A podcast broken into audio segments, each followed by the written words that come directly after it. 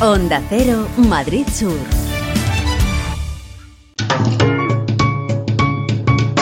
Lubricantes Total patrocina Auto FM. Lubricantes Total. Mantén tu motor más joven por más tiempo.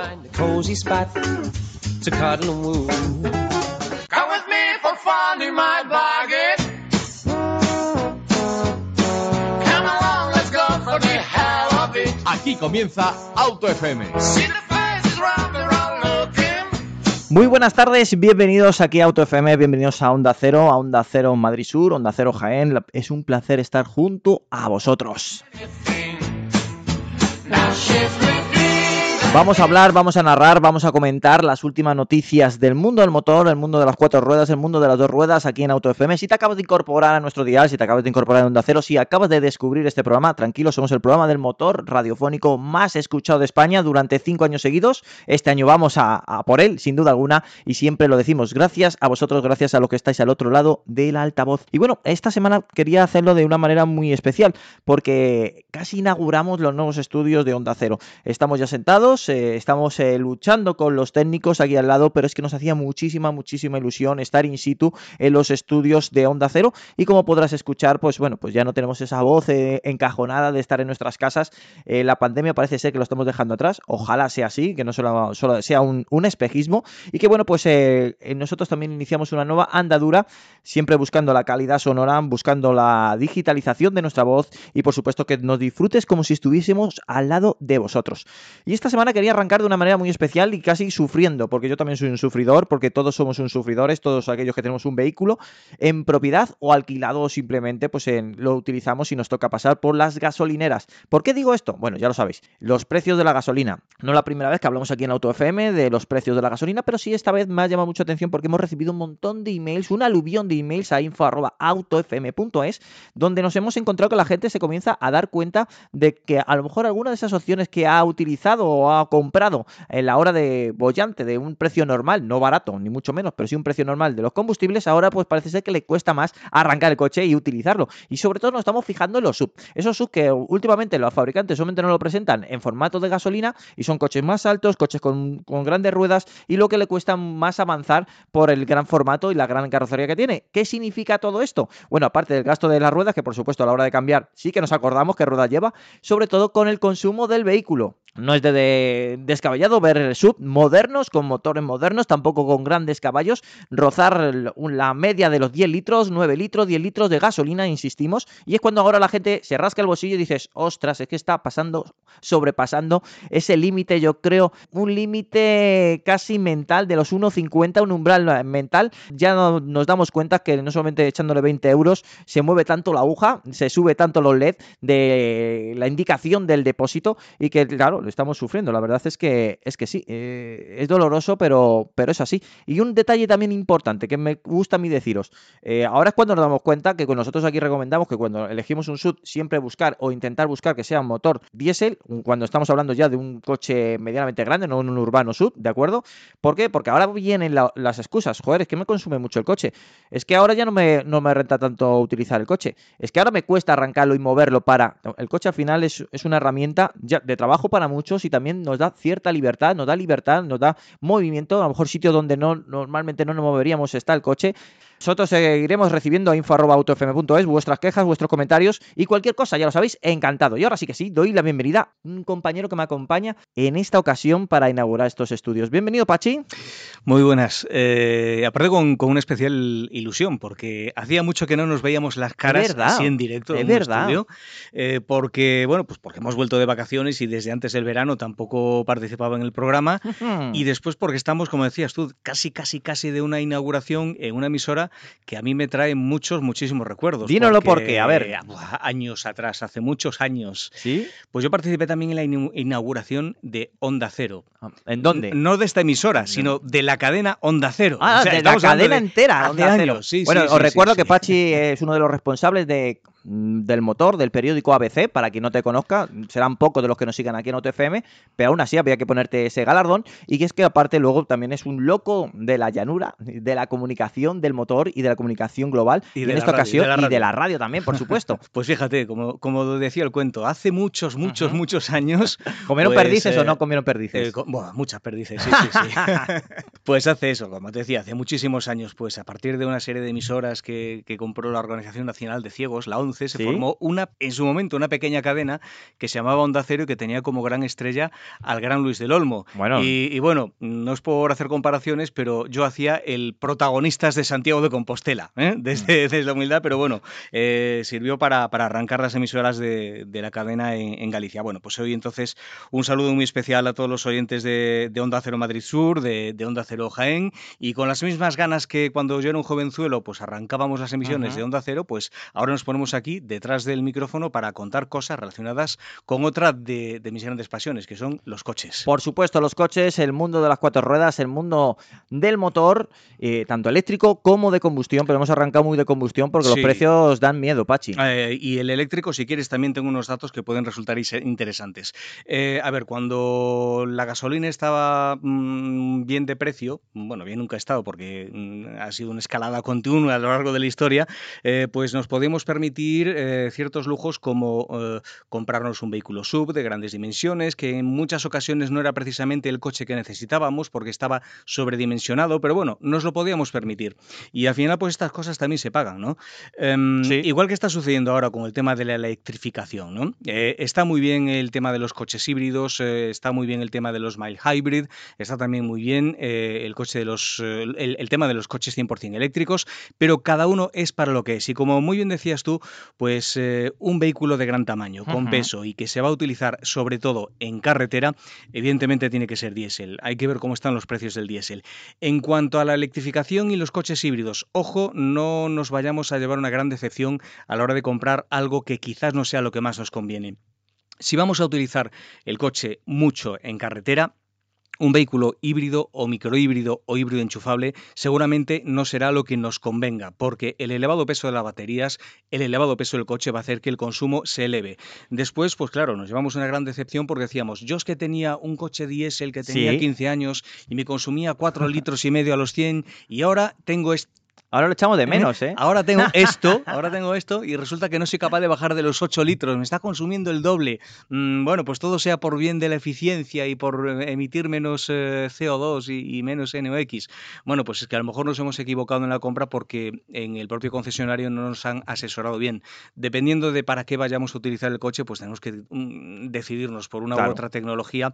Y ojo porque eh, si está subiendo la gasolina, las tarifas de, de la luz, ¿cómo van también? ¿no? Que- Bueno, hace poco estuvimos hablando con un oyente que dice, a pesar de la subida, a pesar de la subida, la gran subida de los combustibles, tanto gasolina como diésel, a mí me sigue contando bien, me siguen saliendo los resultados, conectar mi coche eléctrico por la noche y cargarlo toda la electricidad que sea necesaria para hacer mi rutina y al final, bueno, los números siguen saliendo los coches eléctricos. A ver, sí, siguen en saliendo casa. relativamente. Quiero decir, eh, es cierto que un coche eléctrico, cuantos más kilómetros hagamos, eh, más lo vamos a rentabilizar. Así ¿no? Lo mismo hablamos de un híbrido enchufable, eh, que quizás sea pues, la solución intermedia para quien no se atreve a dar el paso al eléctrico 100%.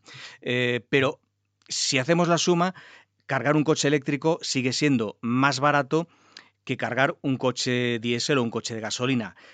Pero lo que estamos consiguiendo con esta subida disparatada de los precios de la electricidad es que eh, a la hora de rentabilizar la inversión nos cueste más tiempo. Es decir, el coche eléctrico sigue siendo mucho más caro que el coche de combustión y entonces a la hora de hacer números van a tener que pasar más años para que la inversión inicial, que es más alta, compense con el menor coste del- mm, de lo que estamos pagando por cargarlo por la electricidad. ¿no? Eh, mm, al final, pues lo que se calcula es que se ha disparado alrededor de un 135% Guau. el coste de cargar un coche eléctrico. Es cierto que muchos de los eh, puntos públicos de recarga pública que tenemos no han variado sus tarifas y nos sigue costando lo mismo, eh, bueno, pues porque han decidido que en estos momentos lo que interesa evidentemente es potenciar el coche eléctrico y atraer clientes para esas plataformas, eh, se llamen como se llamen, de las diversas compañías, para que nos apuntemos con ellos para cargar nuestro coche eléctrico. Pero si en el año 2020 Atención al dato, un usuario tenía que desembolsar 190 euros anuales para afrontar las, las, recargas nocturnas. Este coste se ha incrementado a día de hoy en su casa, en su domicilio, hasta unos 447 euros con el precio. Es dinero, ¿eh, Pachi? Es dinero, es Cuidado. el. Son 200 euros. Eh, bueno, son datos de, la Organización de Consumidores y, Usuarios. Es decir, que, bueno, eh, hay que tenerlos en cuenta. Em, en particular, por ejemplo, si utilizamos a la red Unity, pues el incremento de los precios eh, ha sido de 0,790 el kilovatio hora a 0,825. Em, otros operadores como Easy Charger e Iberdrola pues aún mantienen los mismos precios, pero claro, hay que tener en cuenta la electricidad que hemos contratado en nuestro domicilio, el consumo y las horas a lo que lo vamos a cargar, porque es que ahora cada vez que encendemos un enchufe o simplemente una luz, pues tenemos que, estar muy atentos para ver si estamos en una hora valle, en una hora pico, y si nos lo podemos permitir o no nos lo podemos permitir. También es cierto que los coches eléctricos tienen una tecnología muy avanzada y siempre podemos hacer una programación e incluso a través de la oferta que nos mm, dé la propia compañía de electricidad hacer una recarga para que nos resulte más ventajosa. Pero atención, porque es que al final lo de utilizar el coche, ya sea diésel, gasolina, híbrido o eléctrico, cada vez se está poniendo más difícil por, por los costes. ¿no? Bueno, tenemos al otro lado del teléfono, creo que tenemos al otro lado del teléfono, me está indicando a José Lagunar. Bienvenido, José. Hola, muy buenas chicos. ¿Qué tal, Pachi? ¿Qué tal, Antonio? ¿Qué tal? Muy buenas. Lo hemos conseguido, ha costado, pero ahí le tenemos a José. Bueno, José, te vamos a tener, ya sabes, en tu sección, por supuesto, de seguridad, pero también queríamos saber cómo estás sufriendo con esta gran subida de precio de los combustibles, a ti que te gusta disfrutar de la conducción y también por trabajo, no te queda otra que mover tu coche. Bueno, yo lo estoy sufriendo mucho, eh, Antonio, porque llenar el depósito de mi coche ahora no baja de 120 euros. Y, ha habido veces que, que, bajaba de 100 euros, con lo cual la diferencia es muy importante. Algo, algo que a lo mejor muchos de nuestros oyentes les pasa es que usan el coche por trabajo. Y claro, cuando es tu trabajo y aumenta el precio del combustible de esta forma, pues si además eres autónomo, se junta el hambre con las ganas de comer. Claro, eso, eso es así, Pachi. El bolsillo nos afecta pues a, cualquier persona. No solamente hay algunos que piensan, bueno, el coche de gasolina eso lo pagan los ricos. Bueno, vamos a No, y al final lo acabaremos pagando todos. Porque si un autónomo se dedica a llevar lechugas de Valencia a Madrid, eh, pues al final eso va a repercutir en el coste del transporte de la lechuga desde que sale de Valencia hasta que llega a Madrid. Y tengas o no tengas coche, llegarás al supermercado y notarás que la lechuga ha subido. ¿Por qué? Pues porque ha subido el combustible. Y ojo, porque en el precio de los combustibles más de la mitad son impuestos.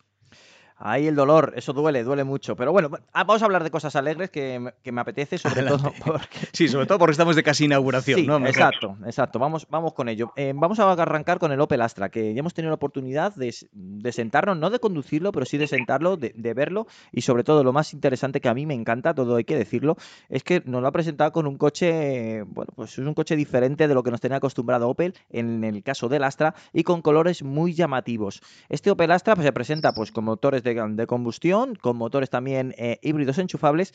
Y luego también pues, dicen que la nueva filosofía de Opel, que ya arrancó con el Opel Mocha, pudimos ver el restyling del Crossland y ahora llegan en este Opel Astra. ¿Qué esperamos de este nuevo Opel Astra, Pachi? Bueno, pues eh, para empezar un precio, porque sale a la venta en España desde 22.700 euros. Eh, como decías, el diseño llama la atención, los colores también son impactantes. Quizás es algo que, hemos podido ver con, con el nuevo Mocha, que que, bueno, pues la verdad que estéticamente no tenía nada que ver con el anterior eh, y marcaba la, nueva línea mm, que, iba a seguir la, marca alemana ahora integrada dentro de, de Stellantis. Eh, bueno, pues en su carrocería de cinco puertas ya admite pedidos, eh, aunque es cierto que hasta finales de año no, no va a llegar y eh, el Opel Astra Sports Tourer, el familiar, llegará un poco más tarde. El precio, decíamos, 22.700 euros, incluye impuestos y sin descuentos ni, promociones, con lo cual, bueno, hombre, yo creo que 22.700 mm, euros por, por, un vehículo mm, de este segmento está bastante bien. el diseño, pues a mí lo que me llama la atención es que es eh, elegante y deportivo a la vez. Eh, tiene un, pronunciado nervio central que, define el capó con una tercera luz vertical hasta trasera hasta, hasta el freno. Eh, en cuanto a dimensiones, mide, 4,3 metros de longitud, 1,86 de anchura. Es más largo y ancho que el predecesor y también tiene 13 milímetros más de batalla, lo que es importante porque con esto gana capacidad de maletero que ahora llega hasta los 1.250 litros litros con los asientos eh, abatidos. En cuanto al interior, bueno, pues eh, la verdad es que se ven materiales de calidad, son duros al tacto, con unas grandes pantallas, una gran pantalla ligeramente orientada al conductor em, y se ofrece con cuatro niveles de equipamiento mm, bien diferenciados, con bueno, pues lo último en tecnología, como es habitual últimamente en todos los vehículos mm, del, del grupo Stellantis. Bueno, pues destacan las asistentes a la seguridad como pueden ser el, alerta de colisión frontal con frenado automático de emergencia, la detección de peatones, el aviso de salida de carril, lector de señales eh, de alerta. Esto suena bien, ¿no? Suena bien. Sí, suena, suena, verdad que, muy bien porque en materia de seguridad, pues, pues la verdad que estamos avanzando mucho. José, en materia de seguridad lo puedes comentar tú porque el tema de los asistentes yo creo que es uno de los sistemas que más vidas están, están salvando, ¿no?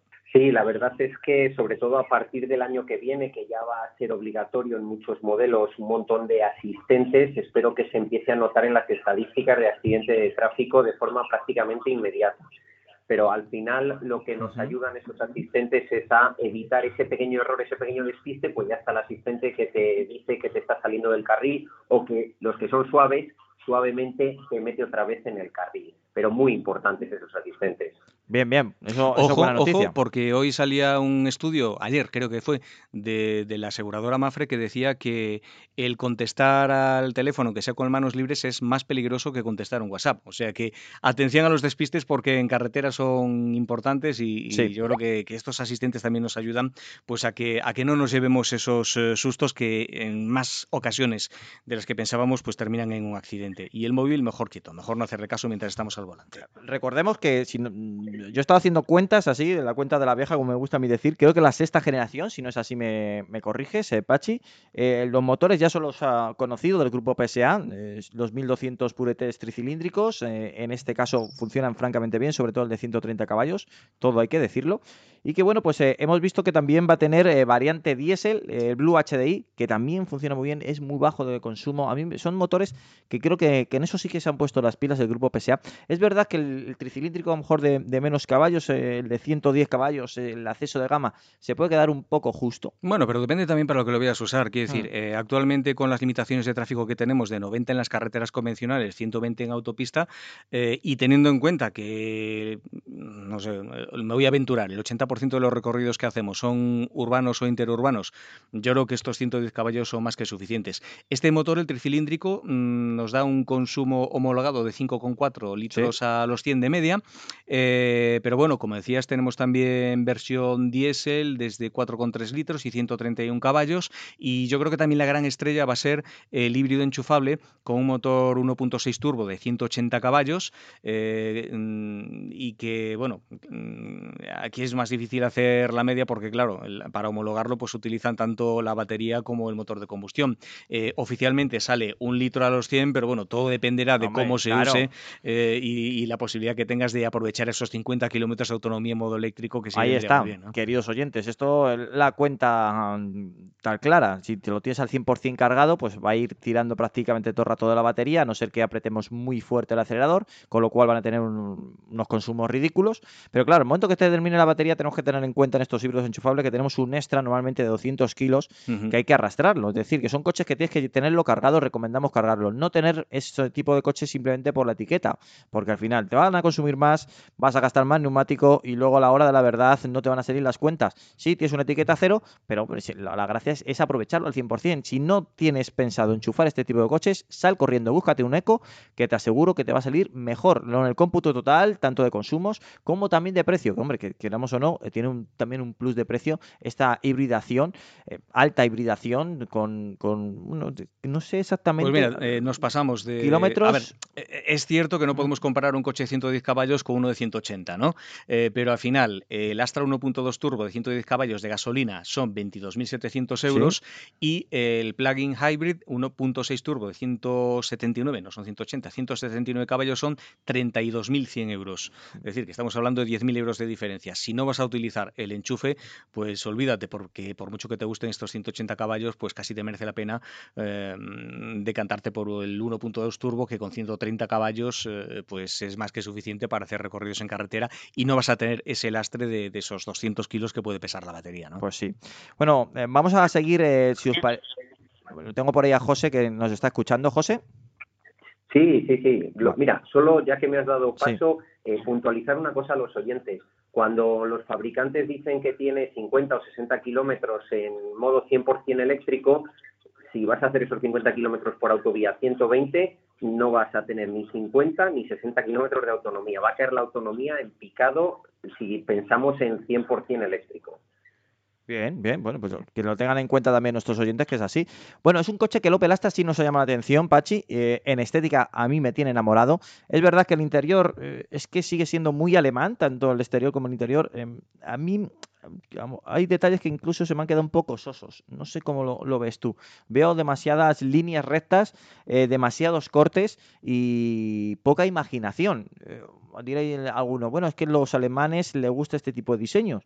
Y bueno, viendo el mercado parece ser que lo apoyan, pero no sé, yo quiero algo más de alegría en el interior. Sí, mm, mm, hombre, a ver, quizás se compensa un poco la alegría de los colores exteriores con la alegría del interior. Eh, pero bueno, al final tenemos unos materiales que es cierto que son duros, eh, pero que están bien ajustados y al final eh, funciona. Y quizá es posible, yo siempre lo digo, cada vez que los que nos dedicamos a escribir de coches hablamos de algún modelo, nos ponemos demasiado exquisitos y empezamos a buscarles detalles que la gente normal y corriente no, no, no, no busca tanto en mm. un coche. ¿no? Eh, hombre, yo creo que mm, eh, por, por estética, pues sí, puede ser un poco más sobria, como nos tienen acostumbrados en general los modelos alemanes, pero bueno, por otro lado también nos garantizan esa calidad y ese buen funcionamiento, ¿no? Por no mencionar también los asientos de la marca Opel certificados EGR, e que son una auténtica maravilla y puedes hacer kilómetros y kilómetros y kilómetros que no vas a tener un dolor de espalda en la vida. Eso también es importante, incluso mi espalda lo va a agradecer. Precio, que eso al final el bolsillo es importante, 22.700 euros. En el caso del motor este que a mí hemos comentado, 1.200 purete de 110 caballos. Y en el caso del top, hasta ahora top de la gama, va a ser el, el 1.6 turbo de 180 caballos, que ya sabéis que es un 1.600 turbo de 150 más luego unos 100, 110 eléctricos que combinados no tienen siempre el 100%, ¿de acuerdo? Son, si no lo sabéis ya lo vamos adelantando aquí en Auto FM. Eh, genera 180 caballos, como bien, bien os he dicho, híbrido enchufable 32.100 euros. Precios están bien, eso no lo puedo negar. Sí, y yo creo que además el modelo mm, de 110 caballos como vehículo de acceso está mm, bastante bien, bastante asequible y no, a ver, eh, es que si echamos la vista atrás, eh, hace unos cuantos años un coche de 80 caballos era un cochazo. Es cierto que pesaba mucho menos y la electrónica también eh, hacía, hacía lo suyo, pero mm, yo creo que con esta potencia tenemos suficientes caballos como para movernos con soltura en, en cualquier circunstancia que se nos pueda plantear. Bueno, vamos a ir a beber medio vaso de agua y seguimos aquí en Auto FM. Onda Cero, Madrid Sur. Lubricantes Total, una formulación exclusiva a la vanguardia de la tecnología. Los lubricantes Total prolongan la vida de tu motor y mejoran su rendimiento en las condiciones más extremas. Lubricantes Total, mantén tu motor más joven por más tiempo. FM resolvemos tus dudas. ¿Quieres comprar un coche nuevo y no sabes cuál elegir? ¿O directamente quieres comunicarte con nosotros para contarnos lo que te apetezca? Escríbenos un email al buzón del oyente info arroba autofm.es.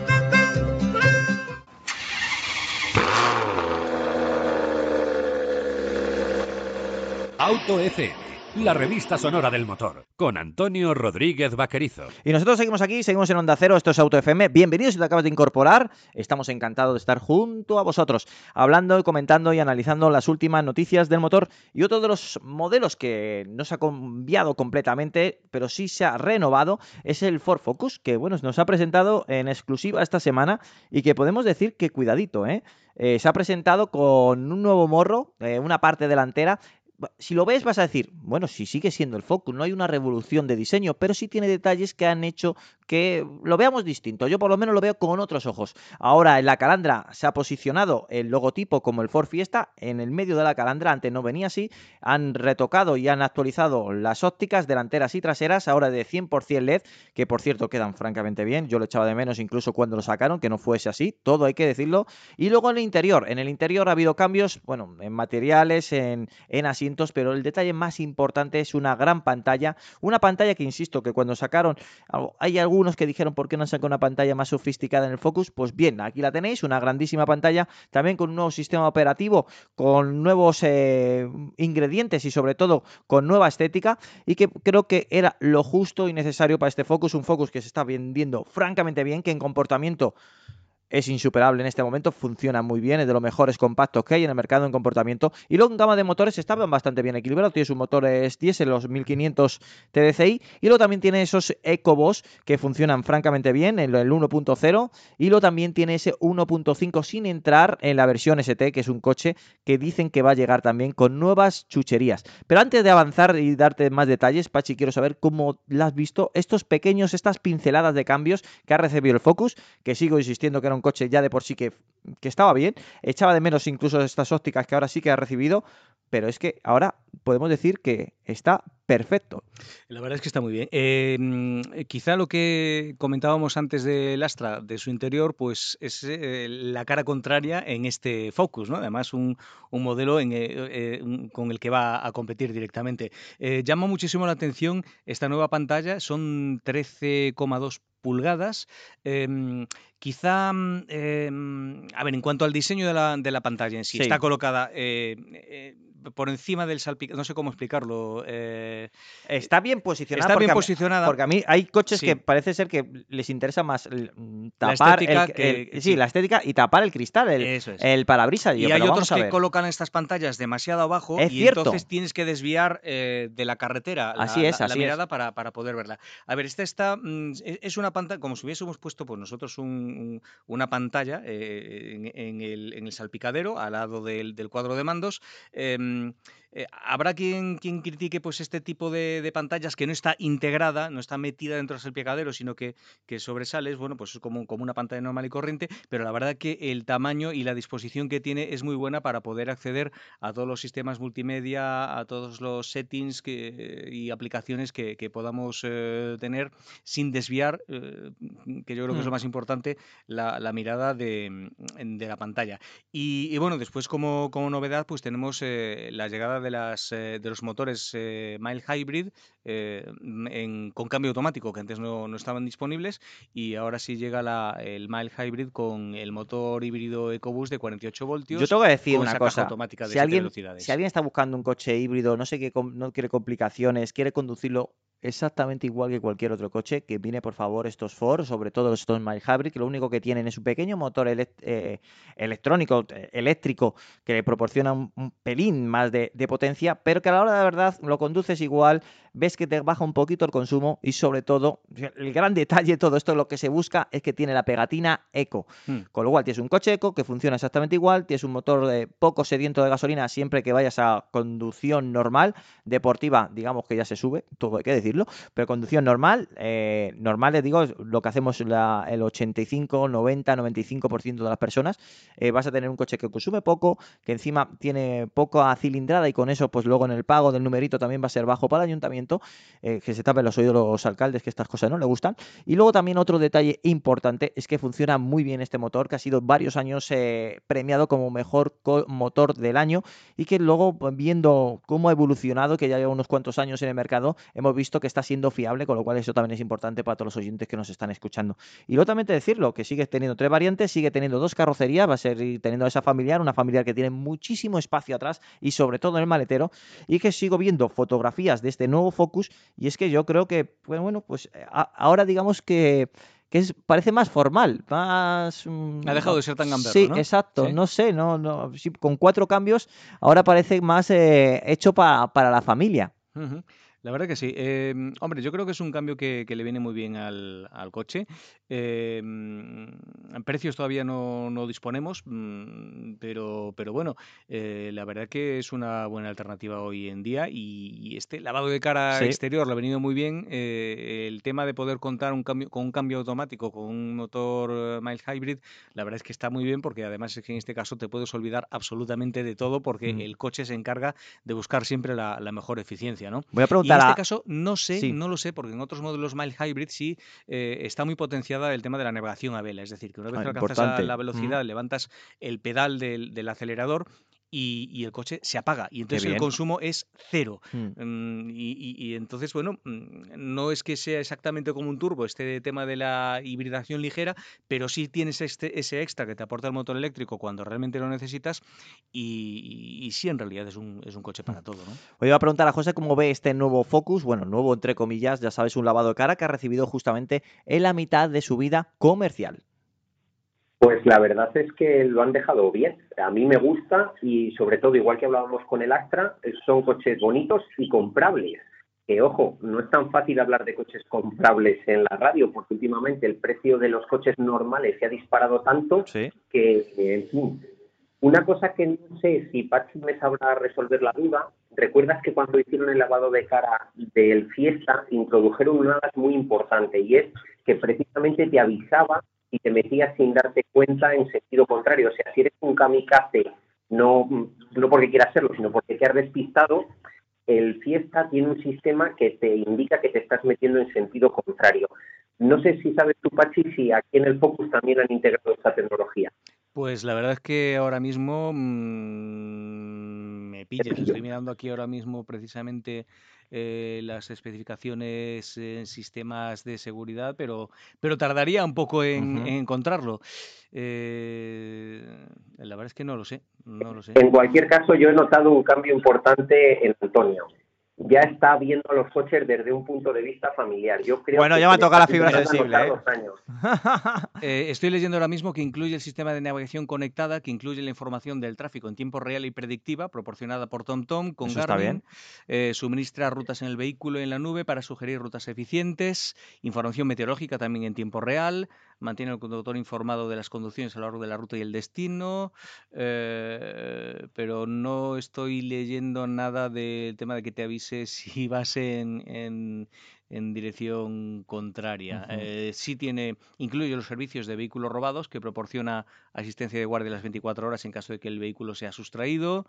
Eh, es decir, que bueno, en, cuestión de de tecnología, pues la verdad es que viene equipado. Hombre, no mm, sería lo más normal que si ya lo incorpora el Fiesta, pues este restyling que le han hecho a un vehículo como el Focus, pues también lo, también lo incluyese, ¿no?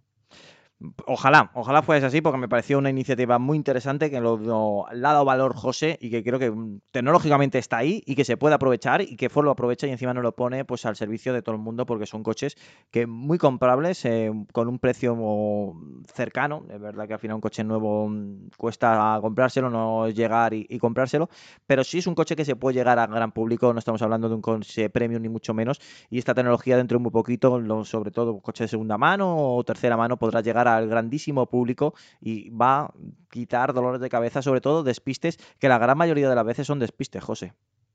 Sí, sí, no. La inmensísima mayoría de las personas que se denominan kamikazes no son kamikazes. No lo hacen porque quieren, sino porque simplemente se han despistado. Y ojo, estamos todos eh, que nos puede pasar, ¿eh? Porque hay muchas veces que las señalizaciones de las vías son entre malas, deprimentes y malísimas. Claro que, eh. nadie se lleve las manos a la cabeza. Bueno, pues ya, ya lo sabemos eh, y que lo tengan en cuenta. Bueno, antes de, dar paso a, ya sabes que luego tenemos nuestra sección de total y luego quería hablar también con José, que, es importante porque le tenemos... ¿Dónde estás, José? Que hay gente que dirá, joder, le escucho como si estuviese... Bueno, está claro que aquí en el estudio no estás con nosotros. ¿Por dónde andas?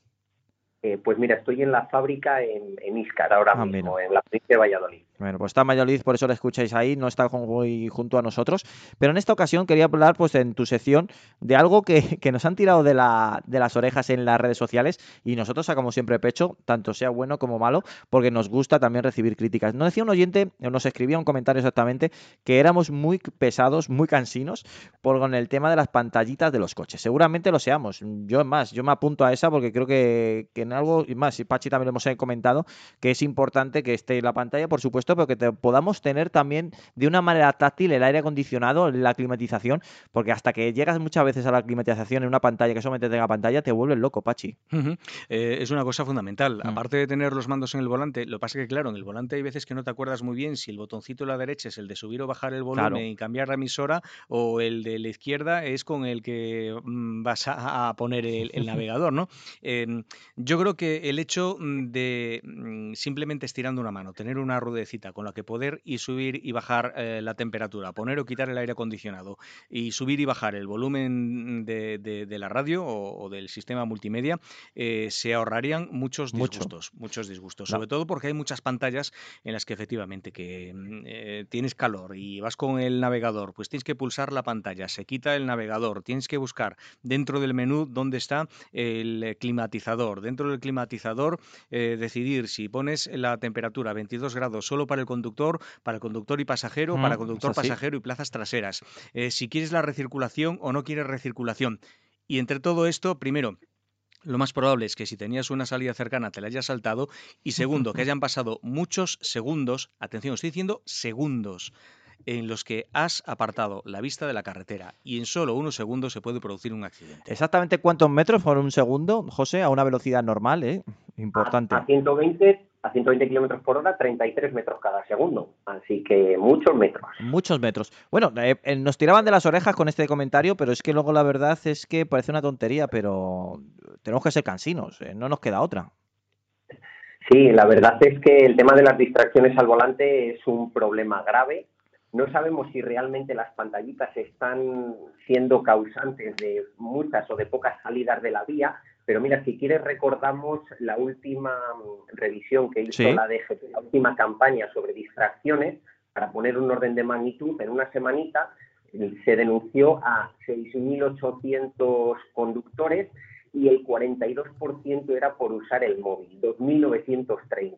Lo que no nos dicen es si era por usar el móvil para llamar, para mandar un WhatsApp o para poner el navegador. Por ejemplo, para que la gente tenga un orden de magnitud, el 6% de los sancionados fue por ponerse el cinturón de seguridad mientras estaba conduciendo. Que yo pensé que esto estaba superadísimo ya. Antes de arrancar el coche te pones el cinturón y luego apretas el botón. Claro. Y, otro tema importante, un 4%, o sea, 327 conductores fueron denunciados por usar cascos o auriculares mientras se estaban conduciendo, algo que también me parece absolutamente inaudito, aunque he de decir que la última vez que pasé por París antes del coronavirus, vi tantísima gente conduciendo con los cascos puestos que llegué a pensar que en Francia estaba permitido. ¿eh? Ostras. Y otro tema también que la gente puede pensar que no es importante, las distracciones por mascotas o las distracciones por otros ocupantes. Ojo, 47 fueron denunciados por este tema, por distraerse con, con otros ocupantes. Es que la gente mm, muchas veces e, está más atento a otros elementos que la propia conducción. Además hay unas cosas que podemos tener en cuenta para, para, mm, para no despistarnos, ¿no? Sobre todo pues el tema del climatizador. Eh, prácticamente todos los coches modernos tienen un climatizador hoy en día. Bueno, pues si antes de arrancar, antes de iniciar nuestro viaje, ponemos el climatizador a 20, 21 o 22 grados, según lo caluroso que sea uno, no tenemos que volver a tocarlo en todo el trayecto, no nos tenemos que preocupar de si hay que subir o hay que bajar.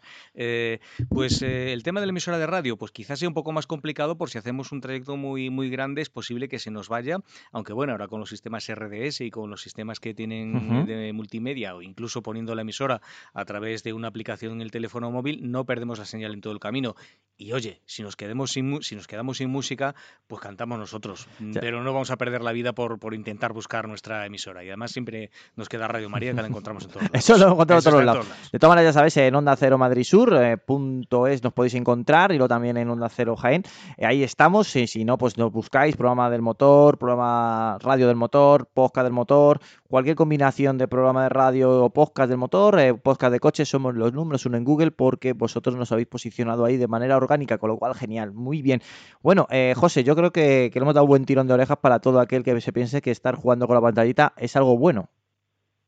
No, pero bueno, también hay que dar la, la razón al oyente, que a veces somos muy cansinos insistiendo en este, y claro, como tenemos oyentes tan fieles que nos oyen todos los programas, todos los podcasts que, publicamos, pues claro, si lo repetimos muchas veces, al final algún oyente se cansa, pero que nos perdone porque lo hacemos por el bien de todos, por si algún despistado no era consciente, que lo sea.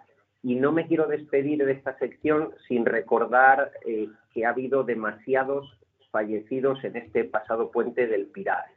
Con que haya un fallecido ya son demasiados, pero por ejemplo, si hablamos del puente de Pilar del año 2019, hubo 15 fallecidos.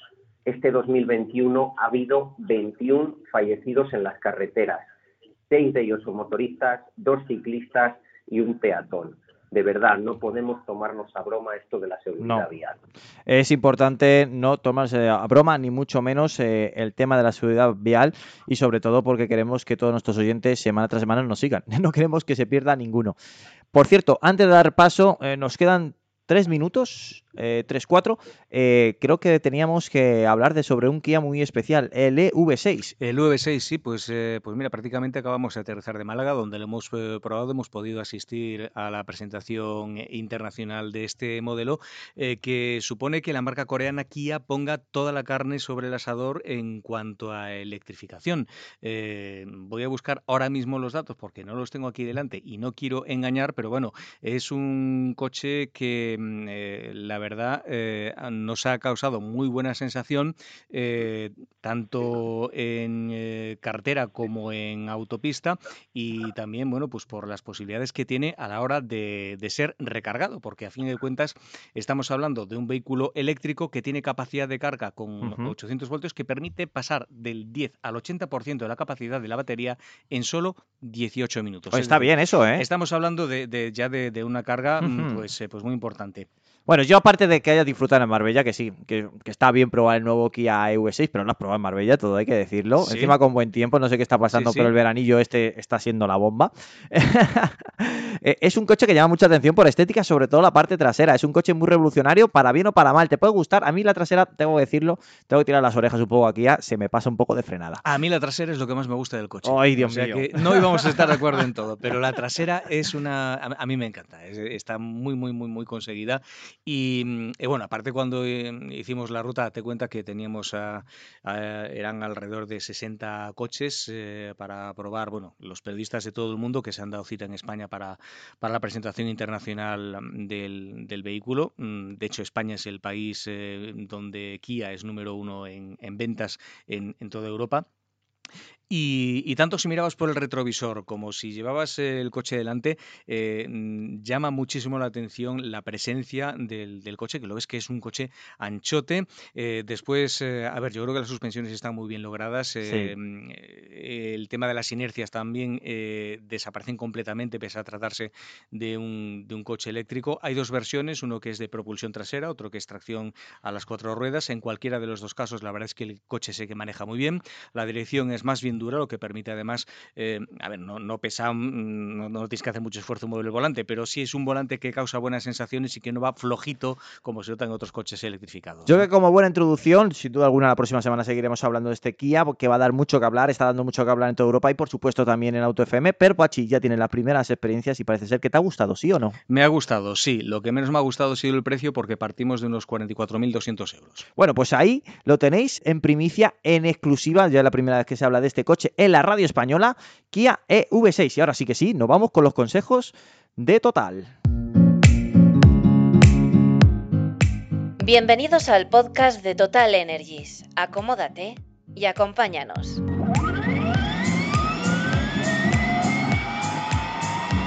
La energía se reinventa. Total es ahora Total Energies. Bienvenidos a los podcasts de Total Energies. Nosotros seguimos repasando la información que viene en las etiquetas de los envases de aceite. Llegamos ahora a un punto que suena prácticamente a todo el mundo. Sí, sí, escúchame bien. Las palabras mineral, sintético, en realidad esto se refiere a la base que se utiliza para la producción de este aceite. También en este caso es muy importante elegir la adecuada para nuestro vehículo. Hombre, Fernando, a mí si me dicen, pues siempre voy a pensar que es mejor sintético que mineral. Pero claro, a lo mejor no es compatible con mi vehículo. Efectivamente, es necesario eh, lo importante lo que tiene que quedar muy claro a todo el mundo es que eh, como mayor rendimiento eh, vamos a sacarle a nuestro motor es utilizando el aceite que el fabricante nos recomienda, porque ese motor ha estado eh, diseñado para que funcione con ese tipo de aceite. Entre fabricantes de automóviles y fabricantes de aceites, digamos, como Total Energies, pues han trabajado de la mano para poner ese producto exacto. Y echarle un aceite más moderno más actual un coche antiguo, pues no siempre es lo adecuado porque muchas veces, como hemos eh, hablado en otros programas, las holguras de ese motor pues no están preparadas para aceites más, eh, más modernas y con otro tipo de, enfoque. Pero hoy vamos a aprender otra vez con estos podcasts de Total Energy y hoy nos acompaña Carlos Belvis del departamento técnico de Total Energy. ¿Cómo estás, Carlos? Bien, aquí esperando vuestras preguntas. A ver qué me pilláis. Bueno, pues atacamos, ¿eh? que como sabes muchos, eh, siempre estamos deseando hacerte preguntas. Vamos a empezar por eh, preguntarte, porque nos digas qué es exactamente eso de la base del aceite. Bien, lo que tenemos que distinguir es que en un aceite hay dos, dos tipos de productos, el líquido y lo que se disuelve en el líquido. Entonces, lo que llamamos bases de aceite es en realidad ese líquido. Ese líquido va a ser el fluido que se va a producir la lubricación en el motor a través del movimiento que va a hacer a través de todas las canalizaciones. Eso ahí lo importante es primero la viscosidad. Lo hemos comentado ya en, en un podcast anterior, que es simplemente la capacidad de moverse que tienen de coger velocidad, digamos, por el circuito de un aceite. Con eso lo que nos va a crear es entre las superficies un pequeño colchón de aceite que va a ser la capa de aceite que va a hacer que esas superficies no entren en contacto y no se produzcan desgastes. Entonces, el objetivo realmente de que sea una determinada SAE es que no se produzcan desgastes que nos pueden llevar a averías. Ese es el objetivo básico. A esas bases les vamos a añadir aditivos, evidentemente, porque las bases por sí mismas no tienen todas las propiedades necesarias que hay dentro de un motor. E imaginemos mm, lo que es las carbonillas. El aceite se va a volver negro con el tiempo y esas son las carbonillas que vienen de la combustión de la gasolina o del gasoil. Evidentemente, en el gasoil nos dejará más que la gasolina y se volverá más negro el aceite más rápidamente. Bien, necesitamos un tipo de aditivos, como pueden ser los aditivos detergentes o dispersantes, que van a recoger esa suciedad y no van a, permitir que se depositen, por ejemplo, en un codo de una de las tuberías del circuito de lubricación. Porque si se depositan ahí, nuestro problema va a ser que el aceite va a tener una resistencia a su movimiento y llegará menos aceite a las zonas que tienen que llegar, como ser los cojinetes del cigüeñal. Desgaste. Sería el fin de ese tipo de problemas. Entonces hay que meterle aditivos que en principio en un aceite normal de motor puede estar sobre el 20% del volumen global. O sea, un 80% sería la base y el resto pues serían los aditivos. Evidentemente, dependiendo del tipo de vehículo, va a ser mayor cantidad o menor cantidad de ese tipo de aditivos. Entonces, el líquido lo que hace es coger esos aditivos que tiene en su interior, los lleva a la zona donde hay un problema, formación de carbonillas, pues bueno, lleva hasta ahí esos aditivos, esos aditivos recogen la suciedad, la dejan dentro del aceite y en este caso nos la van a llevar hasta el filtro de partículas o hasta el cárter, que allí quedarán. En el filtro, pues pues porque es una filtración y retendrá a partir de un determinado tamaño esas, esas partículas. Y en el caso del depósito del aceite, por el peso, va a bajar hasta el fondo y por eso a veces nos encontramos unos barrillos cuando vaciamos el cárter que mm. son precisamente de, estos, de estas carbonillas y otros elementos que se pueden formar. Entonces, bueno, eso es lo básico. Evidentemente, en función de la SAE, pues eh, tiene que llegar a la parte alta del motor cuando esté el arranque para facilitar que no haya desgastes, porque no hemos quedado, no hay en el momento del arranque aceite allí, tiene que llegar lo más rápidamente posible. Cuanto más fluido sea en el arranque, cuanto más baja sea la viscosidad en frío, pues eso nos permitirá menores desgastes en esa zona del motor. Y luego, cuando está pleno rendimiento, pues eso, que tenga la viscosidad mínima en caliente necesaria para crear una película de aceite que nos separe en la zona de los cojinetes de cigüeñal pues bueno, que nos haga, esa separación y que tampoco permita los desgastes. Este es un poco eh, la filosofía que tenemos que tener cuando hablamos de una base. Movimiento y que sea capaz de diluir aditivos que nos van a permitir dar una serie de propiedades que la base no tiene. Nos ha quedado claro lo que es una base, pero claro, yo sigo teniendo la duda, Carlos, y quiero que me lo resuelvas. ¿Cuándo nos referimos a, aceite sintético y cuándo nos referimos a aceite mineral? ¿Qué producto viene directamente del petróleo? Eso es una base mineral. Directamente del petróleo quiere decir que en una refinería lo tratamos física y químicamente y de esa manera conseguimos al final un producto que es una parte del petróleo. Cuando estamos hablando de sintéticos, estamos refiriéndonos a productos que son sintetizados. Esto quiere decir que los fabricamos y no están en la naturaleza por sí mismos, vamos. ¿Y qué es lo que conseguimos? Un producto de una gran pureza con unas características que nosotros controlamos perfectamente. Temperatura, por ejemplo, de vaporización va a ser mucho más alta que una de mineral. O sea, perderemos por, al calentarse el aceite, perderemos menos volumen de aceite por esa vaporización. Mayores temperaturas para que esas moléculas se destruyan por efecto de temperatura. Podemos controlar eso a través de reacciones químicas, que es lo que hacemos con un producto sintético, y de esa manera conseguimos un producto de unas características muy determinadas que son las que necesitamos nosotros en los motores.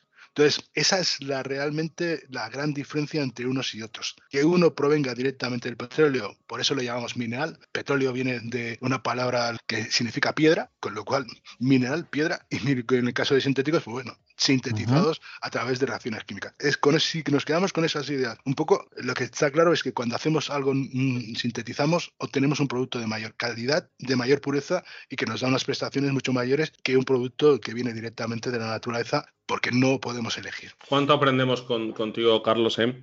Oye, a mí lo que me, eh, me, suena cuando hablamos de aceite mineral y aceite sintético, el aceite mineral me suena a mí antiguo y sintético Antonio, que es más jovencito. ¿Esto es, es, así? ¿Mineral es lo que le echaba yo a mi primer coche y sintético es lo que le echa Antonio al suyo, que es más joven?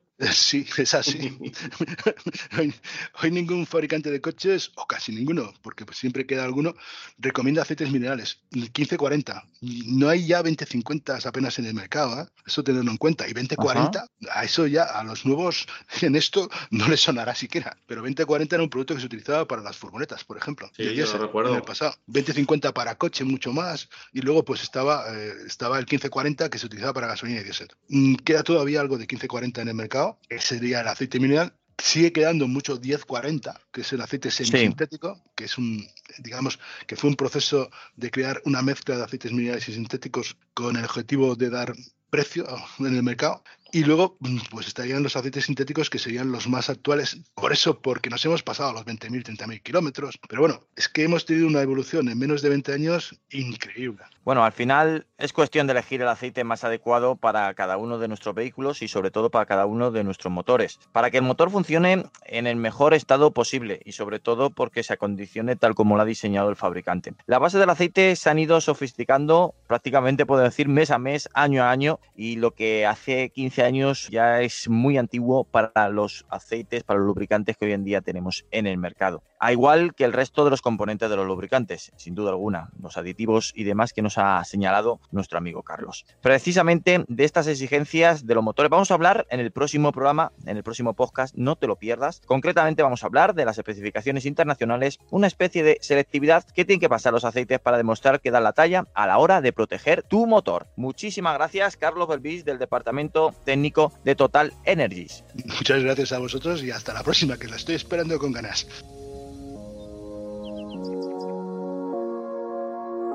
No te pierdas el próximo episodio de los podcasts Total Energies. Más información en www.services.totalenergies.es.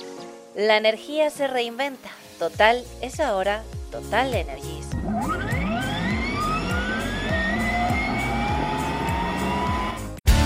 Onda Cero, Madrid Sur.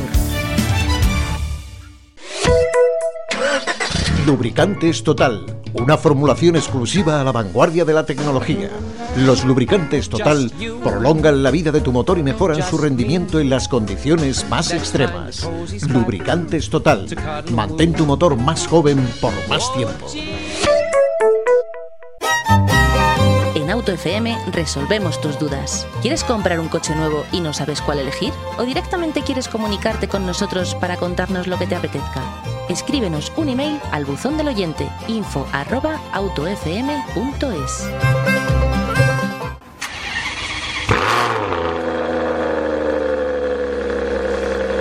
Auto FM, la revista sonora del motor, con Antonio Rodríguez Vaquerizo. Y nosotros seguimos aquí en riguroso directo en Onda Cero Madrid Sur, ya lo sabéis, con las últimas noticias del motor y por supuesto nos acompaña Pachi del periódico ABC. Bienvenido Pachi. Pues nada, pues aquí estamos. Eh, eh, teníamos, estamos hablando entre bambalinas antes de arrancar en esta segunda hora eh, y estar aquí probando las teclas de la mesa. Eso es importante. Me comentabas que has estado en la presentación de MG, una marca que está creciendo mucho en Europa. Ya sabéis que extinta gran parte de estos últimos años pero que ha vuelto de la mano de un inversor y aparte un fabricante chino eh, con la tecnología de coches eléctricos china, que ya sabéis, bueno, podemos tener nuestra reticencia de vehículos chinos, pero esto es otro, otro mundo. en vehículos eléctricos ellos van un pasito más, un paso bastante grande, todo hay que decirlo, ¿eh? y, sobre todo con la tecnología que nos está presentando MG, que nos está presentando sub muy interesantes 100% eléctricos. Sí, lo último que nos han presentado, de momento de forma virtual, por lo tanto no, no podemos valorar su, calidad, aunque bueno, MG en realidad, por lo que hemos visto hasta ahora, por el producto que ha llegado a, España y Europa, pues de calidad está bastante bien. Eh, pues lo, único, lo último que nos han presentado esta misma semana ha sido el, el MG eh, Marvel R, es un sub completamente eléctrico con el que ya definitivamente quieren eh, asaltar eh, Europa con un vehículo que ya está disponible para reservas con un rango de precios entre 40 y 50 mil euros. Es un coche que tiene su formato sub y que se ha convertido ya en el tercer integrante de la gama de MG en España. Bueno, 100% eléctrico, quiere enfrentarse a coches como por ejemplo el Volkswagen ID4 eh, y, bueno, mm, con él comparte ese, ese segmento. En principio el Marvel Es un coche grande. Es un coche grande, sí, sí, sí, sí, sí, Destaca porque, bueno, aparte del tamaño, pues es, eh, ciertamente elegante. En cuanto a las eh, dimensiones, bueno, pues es un coche que mide 4,67 de largo, 1,91 de ancho y 1,61 de, de alto. El maletero, atención, porque va de 357 a 1.396 litros abatiendo el, asiento posterior. La autonomía es de 402 kilómetros y, bueno, el consumo es de 19,4 kilovatios hora a los 100 kilómetros. Hay dos posibilidades mecánicas de 179 y 179 y 288 caballos. Eh, y, bueno, pues la verdad es que como decíamos es un vehículo 100% eléctrico que, destaca por, por, unas líneas bastante elegantes, con la promesa de momento de unos excelentes acabados, porque hasta que lo toquemos tampoco lo podemos eh, valorar, y sí monta una gran cantidad de tecnología avanzada, eh, sobre todo pues eh, en, materia de, seguridad, ¿no? Todos los últimos avances de conectividad y, ayudas a la conducción pues vienen en este coche. sirve además, bueno, pues eh, en cuanto a la intención que tiene MG en Europa de, cambiar la idea de calidad que acompañaba hasta hace poco tiempo a los coches procedentes eh, de China, aunque este MG en realidad ha sido diseñado en, Europa, en, Gran Bretaña.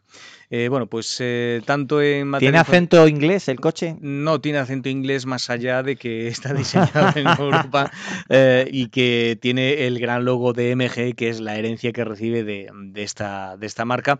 Y, y bueno, en su día MG podemos a lo mejor considerarlo pues como la, versión más eh, deportiva de los Austin, ¿no? Eh, y los incluso los, los Morris. Bueno, pues un poco haciendo honor a esa herencia deportiva, es un coche que es capaz de hacer también los 0 a 100 en 4,9 segundos y que tiene una velocidad máxima de 200 uh, kilómetros hora. Es decir, que bueno, en principio sobre el papel y por el diseño que vemos del interior, mm, pues está bastante bien. Tiene una, una, tableta central al estilo de lo que podría ser un Tesla Model 3. Eh, mm, bueno, no sé si a lo mejor aspiran con, con esta marca en convertirse en el, en el Tesla chino, pero la verdad que bueno, en principio tiene muy buena pinta y tendremos que esperar hasta final de año cuando empiece a verse este coche ya circulando por las eh, carreteras españolas o por lo menos en los, en los concesionarios.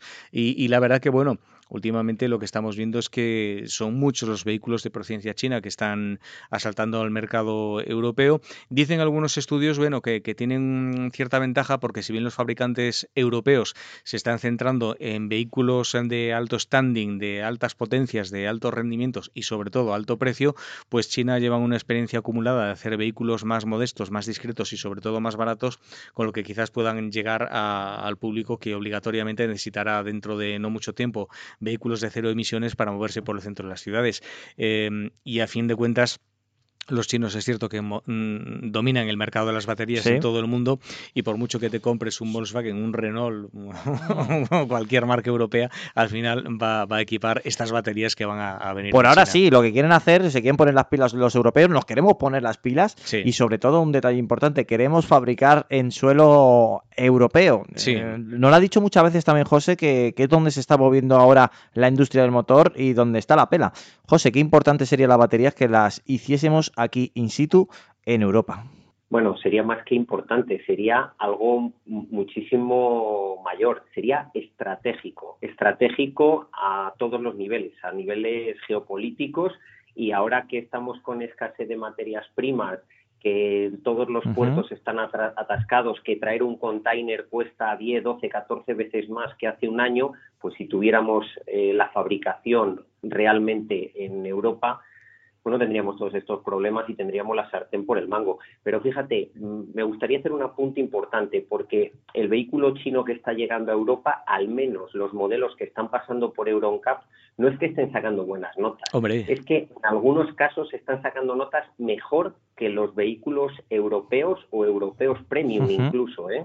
Sí, incluso hay algún vehículo chino que, mm, claro, tiene la máxima nota en EuroNCAP, en Green Cap, pero es que, claro, el fabricante es el mismo dueño que hace los coches Volvo. Entonces, bueno, en cuestión de asistencias, en cuestión de seguridad, pues han aprendido eso de, Europa y lo aplican también a los vehículos que están llegando, que, bueno, hace muchos años, evidentemente, hablar de un coche chino era hablar de poca calidad, poca seguridad y poca confianza. Ahora, pues ya no es exactamente lo mismo y, evidentemente, han aprendido también que para traer sus productos a Europa tienen que ofrecer una calidad y unas prestaciones que no son las mismas que se piden en los países asiáticos y mucho menos en China, ¿no? Claro, eh, la pela la pela, eh, los gustos europeos no son igual tampoco los asiáticos y la calidad europea sigue eh, marcando tendencia en, el mercado y en la industria automovilística. Sí, Pachi. Aparte, del tema, aparte del tema de las baterías, otro tema importante en el que Europa puede jugar un papel muy importante es el del hidrógeno, no nos mm. olvidemos. Vamos a ver. de momento es un combustible o, un tipo de, mm, tecnología que, está en un muy tercer plano porque, bueno, de hecho en España solo hay dos marcas que venden coches de hidrógeno y en el último año se ha vendido uno, que se ha comprado, por cierto, en la Universidad de Valencia para, poder trabajar con él, el Instituto de Motores de Valencia. Eh, pero en el hidrógeno se está trabajando mucho y sí puede ser una tecnología de futuro, sobre todo porque hay marcas que están muy interesadas en que el hidrógeno y Europa despunte en, esta materia. Entre ellas Porsche, por ejemplo, que están trabajando ahora, no en Europa, sino en, en Chile, en el modo de transportar el hidrógeno y de hacerlo llegar a las gasolineras para aprovechar la misma infraestructura. Eh, según parece, lo que están haciendo es transportar el hidrógeno en aceite. Entonces es una cosa muy interesante porque, según parece, el, hidrógeno se disuelve muy bien en, aceite, eh, no es nada peligroso, eh, se puede transportar incluso en los mismos camiones en los que actualmente se, transporta tanto aceite como, como combustible. Así es. Y al ir en un líquido como es el aceite, por un proceso mm, químico muy fácil se podría recuperar ese hidrógeno utilizando las propias instalaciones que tienen actualmente las estaciones de servicio. Bueno, es una investigación, pero parece que los de Porsche lo tienen ya bastante avanzado y a ver si por ahí también Europa a través del hidrógeno verde pues puede convertirse en, un continente puntero, ¿no? Eh, José, sí, que te habíamos interrumpido, disculpa. No, no, eh, me ha encantado ese apunte porque dentro de poquito en estos especiales de seguridad vamos a desvelar si realmente es seguro y cuánto de seguro es un coche de hidrógeno. Me llamáis, Pero lo ¿eh? que sí que eh, lo que sí quería decir a todos nuestros oyentes es que aunque los coches que están viniendo de China tienen niveles de seguridad muy altos, lo que es seguro es que para la economía de Europa lo mejor es comprar coches que se fabriquen, que se ensamblen en Europa y sobre todo en las plantas españolas, que tenemos muchas, lo están pasando francamente mal. Hay un montón de líneas paradas por toda la crisis de los semiconductores y de verdad, no echemos la vista atrás y digamos al final se han cerrado factorías de ensamble en España cuando de momento sigue siendo un porcentaje muy importante del Producto Interior Bruto y eso se consigue también en parte comprando nosotros mismos los coches que ensamblamos aquí. Estoy completamente de acuerdo. Hay que apoyar 100% eh, además la producción de vehículos en España. Somos punteros tecnológicamente. Estamos en los primeros puestos. Y es que las fábricas españolas están fabricando coches eléctricos, coches de gasolina, coches... O sea, estamos fabricando absolutamente de todo. Es decir, que no tenemos por qué mirar eh, hacia afuera cuando podemos mirarlo a nosotros mismos y, y apoyarnos porque además es un producto de calidad y con un precio que tampoco mm, eh, supone un esfuerzo añadido a la hora de elegir un vehículo, el, comprar uno fabricado en España o uno fabricado fuera de España. Yo estoy hoy realmente contento porque Pachi está junto a nosotros, porque le estoy viendo, eso parece una tontería, pero es muy importante, porque estamos generando calidad digital para que nuestros oyentes nos escuchen y puedan disfrutar mucho mejor de nuestros programas y sobre todo de nuestros podcasts, que ya estamos eh, rozando los más de 30.000 descargas, con lo cual es genial, estoy súper contento. Y luego aparte también, pues que me ha dicho José que la próxima semana va a intentar estar junto a nosotros eh, inaugurando este grandísimo estudio. Por cierto, Pachi, ¿qué te parece el estudio? No te lo he preguntado. Eh, me parece un salto muy, muy, muy, muy positivo. Se nota ya simplemente al estar aquí sentado delante del micrófono con estos auriculares que el sonido es completamente diferente, que ha mejorado muchísimo y que va a suponer yo creo que un antes y después eh, para, este programa, que más allá de las 30.000 descargas, pues esos oyentes que nos escuchan o bien a través eh, de la FM en, Madrid y en, Jaén, que Nos, escuchan también a través de los podcasts, pues que noten que se está intentando hacer un buen producto no solo por el contenido, modestia aparte, sino también por la calidad del propio sonido que se ofrece. ¿no? La verdad que sí. Bueno, José eh, está al otro lado del teléfono, le tenemos vía telefónica, pero aún así también te, ahora te escuchamos mejor que antes. No sé qué has tocado, pero te escuchamos mejor. No he tocado absolutamente nada. Yo creo que es que la tecnología se ha ido suavizando para no para no desmerecer a ese nuevo audio que estáis ofreciendo directamente desde esos estudios nuevecitos a estrenar. Sí, sí, y tan, y tan nuevos, ¿eh? En el, yo creo que, es la segunda vez que, alguien se sienta en ese sitio donde está Pachi y, la verdad es que te sientan muy bien, ¿eh? Espero que venga muchas veces aquí, ya te sabes el camino que es importante. Sí, yo el tema del hidrógeno ya he dicho que yo me apunto porque yo soy súper fan del hidrógeno y tengo mucha confianza en esa tecnología. Venga, pues lo, hacemos así. Nos despedimos de José, que si no le tenemos eh, dos horas al teléfono y el pobre la oreja le va, le va a explotar. el próximo día, a pesar si no estás aquí, te meteremos de, otra vía, seguramente vía digital, lo vamos a intentar, vamos a buscarte una solución muy buena, José, para que estés junto a nosotros y tengamos la máxima calidad sonora de tu voz. Pues yo espero estar ahí en el estudio porque además eh, creo que con esas nuevas instalaciones eh, cuando decimos muchas tonterías, automáticamente se, se corta, ¿no? Claro. Pasa algo de este tema. Es totalmente distinto. Lo dicho, José de Ribequid, muchísimas gracias. Gracias a vosotros, disfrutar del fin de semana. Un abrazo, José. Un abrazo, José. Hasta luego. Adiós. Bueno, eh, estamos hablando de MG, que cuidadito con MG, cada vez más modelos está llegando a Europa, más modelos está llegando a España. Y luego también son esos coches que están también los, oyentes preguntándonos porque lo ven por la calle. Y llama la atención MG, es verdad que no estamos hablando de un biplaza, no estamos hablando de un roadster, estamos hablando de un coche totalmente distinto, con unas tripas distintas, donde hablan mandarín. Pero eh, la insignia sigue siendo la misma. La insignia sigue siendo la misma y aparte, bueno, yo creo que entre las eh, marcas eh, procedentes de, China, yo creo que MG es la que está dejando pues una mejor eh, imagen y que está apostando pues, pues en realidad por, por unos productos que son, que son muy buenos, ¿no? están anunciando además una avalancha de novedades antes de cerrar eh, el año. Eh, o sea que vamos a estar muy atentos y vamos a hacer seguimiento a lo que es esta, esta marca porque aparte del Marvel R Electric que, acabamos de, comentar, a finales de octubre estará disponible un renovado eh, MG ZS-EV, el MG5 pues también ha mostrado ya el que va a ser su diseño definitivo y se anuncia para el primer semestre del año 2022. ¿Sí? A un precio de salida inferior a los 30.000 eh, euros. Eh, y, bueno, y aparte es que lo que está haciendo MG para, como parte de su política comercial es garantizar la entrega inmediata de todos sus modelos a través de, su red de concesionarios oficiales. Es decir, que ahora mismo también es cierto que el número de ventas que tiene MG pues es muy limitado, teniendo en cuenta sobre todo que muchos de ellos son coches eléctricos y que en España no rondan ni el 2% del mercado. Pero bueno, se han garantizado pues eh, un, número determinado de coches como para tenerlos ya disponibles en los concesionarios y que no haya que esperar. Eh, por, por comentar alguna cifra curiosa, pues desde octubre de 2019 hasta ahora, MG ha pasado de vender 1.200 vehículos en tan solo dos meses en Países Bajos a alcanzar su récord con casi 21.000 modelos, es decir, de 1.200 a 21.000. Eh, son los coches que han llegado a Europa desde el primer semestre de 2021. Unas cifras que se alcanzaron en el global de los 16 países europeos en los que opera la marca y a los que pronto se unirán Suiza y Finlandia. Es decir, que tienen además unos planes de expansión muy importantes importantes. Em, bueno, pues es un aumento de mercados que harán crecer el número de centros oficiales de MG, que también está en plena expansión en cuanto a sus concesionarios, desde los 300 que tienen actualmente hasta los casi 400 con que la marca espera cerrar el año 2021 y, como decíamos, garantizando la entrega inmediata de, sus modelos. Eh, como curiosidad, quizá el coche más conocido hasta ahora de MG sea el eh, ZS-EV, que, que, bueno, pues ya lo podemos ver circulando por las calles aquí en España. Pues bien, este coche te podemos, podemos decir que después de vender más de 15.000 unidades y ser uno de los modelos eléctricos más comercializados en Europa, pues se actualiza ahora con tres claves que son una renovación del diseño, tiene ahora una mayor autonomía y más eh, tecnología. En, el exterior, bueno, pues...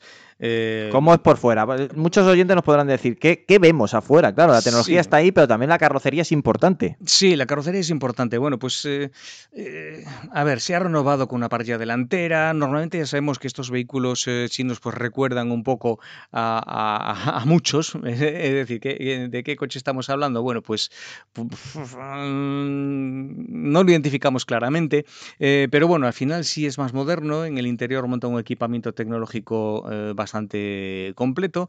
Y en el apartado prestacional, bueno, pues eh, va a montar ahora unas nuevas baterías que mejoran el rendimiento. Ahora está disponible con dos tipos de baterías, una pequeña de 51 kilovatios hora con una autonomía de 320 kilómetros y otra de larga duración con 70 kilovatios hora que eleva la autonomía hasta los 440 y además, bueno, pues cuenta con un sistema de carga interna con toma trifásica de 11 kilovatios y en carga rápida es capaz de alcanzar el 80% de su capacidad en tan solo 30 minutos. Es decir, que al final estamos hablando de unos coches que, bueno, pues ya mm, tienen unas cifras bastante serias para, decir que eh, no es que tengan las mismas prestaciones y que te den la misma seguridad eh, que un coche de combustión como estamos acostumbrados, pero casi, casi, casi. Y según vayan eh, avanzando eh, también la red de infraestructuras en, España, eh, pues seremos capaces de ir más tranquilos en el coche y atrevernos incluso a hacer un, viaje de, larga distancia, porque ahora mismo, pese a la autonomía del coche, yo, voy con miedo a veces, ¿eh? Es que al final lo que está claro es que la autonomía no va a depender de la batería que tenga el coche, sino va a depender de la infraestructura que tengamos cerca como para poder cargarlo. Es decir, que aunque el coche tenga 600, si tenemos un, punto de recarga a 200 y el otro a 1200, pues la autonomía va a ser 200, que es el punto más cercano donde poder recargar para poder seguir tirando adelante. ¿no? Hay que hacer muchos números y muchos Hay que hacer muchos números. pero, pero bueno, ya va siendo posible y cada vez más y esperemos que, que además con las inversiones que se avecinan ahora en materia de electrificación, y de nuevas tecnologías, pues España consigue llegar a, puestos muy parecidos a, los que nos podemos encontrar en otros países de, Europa. ¿no? Eh, tengo una, una noticia de última hora que me ha llamado mucho la atención, que lo quiero comentar contigo. Eh, Volkswagen podría despedir a 30.000 trabajadores si nos acelera la transición hacia el coche eléctrico. Según el máximo garifante, CEO, jefe, eh, jefazo director, bueno, lo quieran denominar. Es una noticia que viene eh, luchando contra, bueno, ya sabes que el grupo Volkswagen es uno de los eh, grandes grupos automovilísticos ya a nivel mundial y por supuesto europeo, pues el europeo es el más, pero otro de los grupos eh, importantísimo es Renault. Y Renault ha dicho totalmente lo contrario, ha dicho que las prisas en la electrificación puede hacer que pierdan muchísimos trabajadores. ¿En qué nos quedamos, Pachi?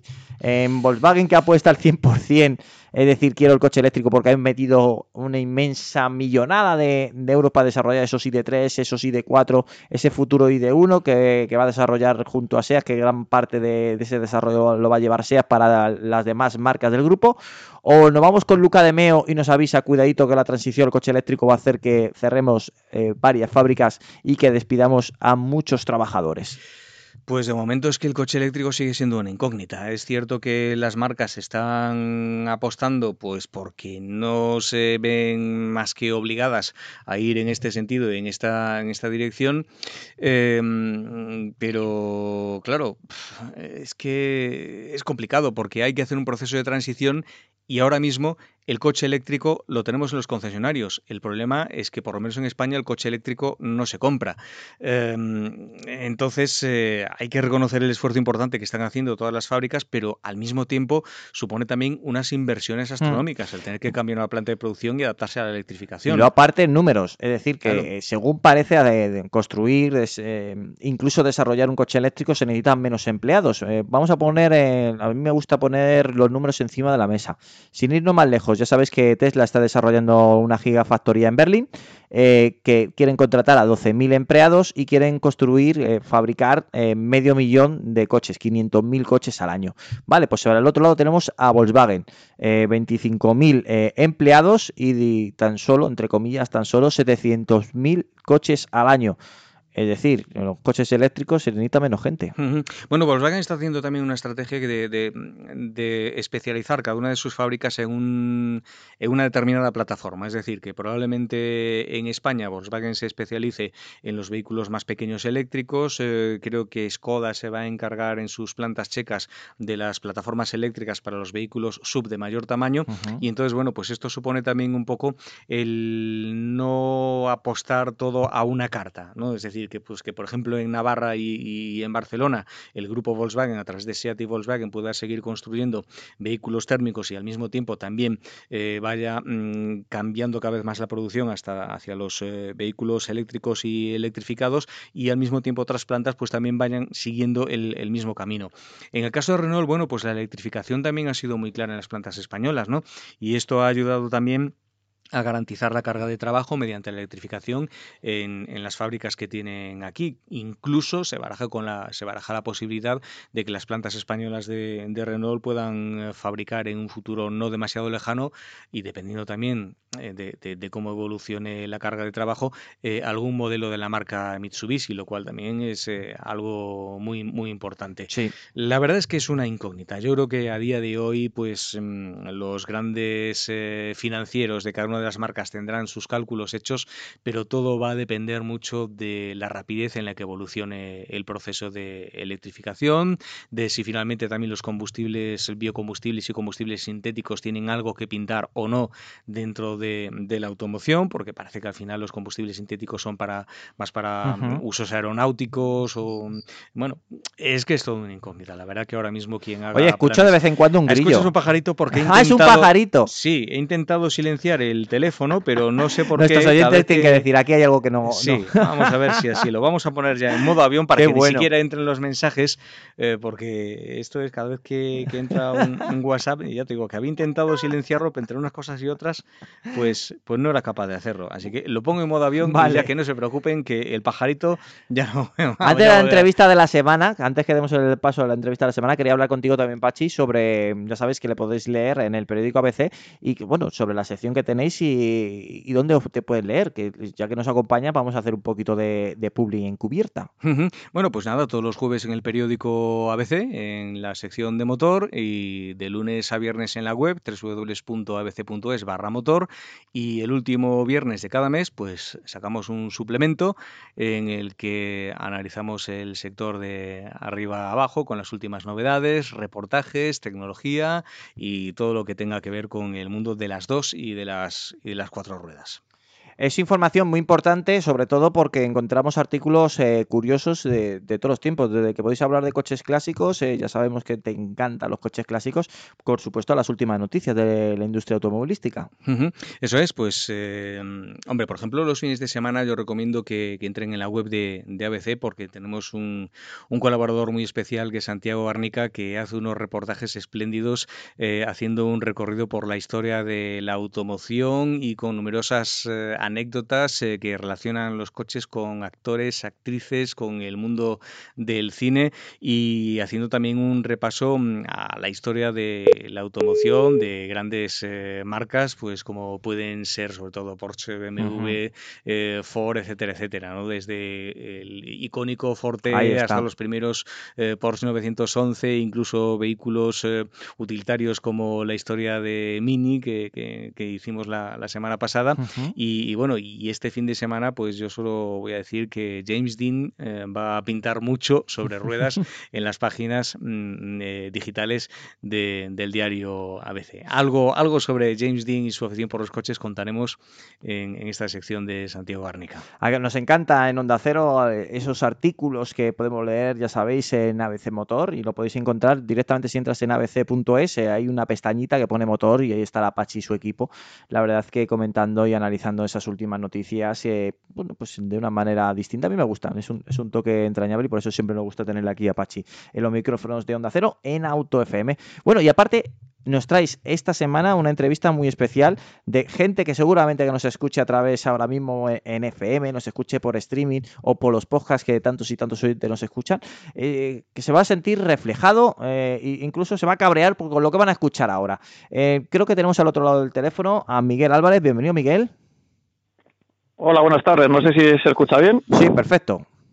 Perfecto, bueno, pues vamos a presentarlo porque Miguel eh, pertenece a la Asociación de Vehículos de Afectados por las Restricciones eh, Medioambientales, algo que en el caso de, Madrid pues eh, está ahora mismo en, boca de muchas personas porque mm, con la nueva normativa de circulación pues hay una serie de vehículos, es decir, los gasolina anteriores al año 2000, los diésel anteriores al año 2006 y las motos anteriores al año 2003 que básicamente y si no se hace nada pues podrán ir destinadas a al desguace porque con la nueva normativa eh, no podrán circular eh, ni en el centro de Madrid, ni el M30, ni alrededor del M30. Pero es algo que no solo afecta a Madrid porque estas normativas medioambientales, hay que reconocerlo, vienen impuestas por la normativa europea. Ya en Barcelona se ha mm, eh, sacado y está en marcha una normativa también que regula las zonas de bajas emisiones en el centro de la ciudad y poco a poco se irán sumando muchas más ciudades. Miguel, cuéntanos un poco cuál es la problemática y por qué afecta de esta manera a estos vehículos que acabamos eh, de comentar. Bueno, pues en base a la ordenanza de movilidad sostenible, que bueno, en su día estaba la ordenanza que, Sí, en su día era la, ordenanza aprobada por el gobierno de Carmena, se ha, mm, bueno, fue eh, retirada porque no cumplía eh, la mm. normativa y no, no era legal y bueno, pues en función de esa obligatoriedad que tienen los ayuntamientos de, de, más, eh, creo que son 50.000 habitantes, de sacar una normativa que regule las zonas de bajas emisiones, pues se acaba de aprobar en el Ayuntamiento de Madrid la zona de bajas emisiones que tiene un nombre completamente diferente, pero que básicamente es lo mismo, es decir, que se restringe el acceso al centro de la ciudad de los vehículos que no tienen pegatina medioambiental. Sí, bueno, no es solo el centro, porque evidentemente Madrid, en, bueno, ya estaba Madrid Central, era el área, pues, digamos, más el centro histórico y un poco ampliada, pero ahora también desde 2022, por ejemplo, mm, vehículos que no tengan pegatina no van a poder entrar dentro de la M30. En 2023 no van a poder circular dentro de la M30, en la propia M30. Eso, por ejemplo, solo en la Comunidad de Madrid afecta a 455.000 turismos y 43.700 motos, según nuestros cálculos. En 2024... Son unos cuantos coches, ¿eh? y unos, cuantos vehículos. Unos pocos, sí. Sí, sí. En 2024, por ejemplo, estos vehículos que no estén domiciliados en Madrid, que no pagan el impuesto de vehículos en Madrid, no van a poder circular por ninguna calle de Madrid. Exacto, cuando Miguel, disculpa, cuando dices de Madrid, referimos de la ciudad de Madrid, que ya sabemos que aquí es ser de Madrid, incluso gente sin, menospreciar, por municipio supuesto. de Madrid. Claro, claro. Urbanas de titularidad municipal del municipio de Madrid. Ahí está. Porque estaba también la duda de si iba a afectar M40, M50, pero tras una consulta con el ayuntamiento nos aclararon que solo son las vías que gestionan el ayuntamiento. ¿Cuál es vuestra reivindicación? Cuéntanos por qué eh, queréis que estos vehículos puedan seguir circulando por, y por qué consideráis que, es injusto que, se prohíba la circulación a, estos coches eh, que, no, tienen pegatina. Bueno, en principio consideramos que se está vulnerando una serie de derechos y libertades fundamentales protegidos no solo por la Constitución, sino por el ordenamiento de la Unión Europea, los tratados internacionales que ha firmado España, eh, los, propios estatutos de los propios estatutos de la Comunidad de Madrid en concreto lo que es todo lo referente al derecho a la libertad de circulación, la libertad de circulación de personas, bienes y mercancías, la libre circulación de trabajadores y aparte se está haciendo discriminación. Eso lo prohíbe totalmente la, la Constitución. Una persona, si es, si es residente en Madrid, sí puede circular. Si no es residente de Madrid, no. esto es una, una discriminación claramente. Eh, bueno, se dan circunstancias, por ejemplo, de que los coches históricos, es decir, aquellos que tienen más de 30 años mínimo y que cumplan una serie de requisitos y se matriculen como históricos, sí podrán circular. Sin embargo, un mismo coche que tenga 29 años, como no es histórico, no puede obtener esa matrícula histórica y no puede circular. Y se puede dar la circunstancia de que el coche de 29 años eh, eh, emita menos o sea menos contaminante que el coche de 30. Es decir, que al final estamos hablando de una normativa que no sé si realmente está prohibiendo circular a los coches que más contaminan o está haciendo una discriminación según otro tipo de conceptos. Bueno, lo que ha hecho el ayuntamiento es optar por el camino fácil. Opta por el criterio de pegatinas de la DGT, que está comprobado que no, es efectivo ni real, porque, por ejemplo, puedes tener un tub de 300 caballos, microhíbrido, con un motor pequeñito eléctrico, y eso supuestamente es un, coste eco. Y sin embargo tienes coches antiguos diésel bastante eficientes que en nivel de emisiones pasan la ITV y, y dan menos emisiones que este tipo de vehículos. O incluso tener un híbrido enchufable y jamás enchufarlo. Eh, correcto, también puede ser.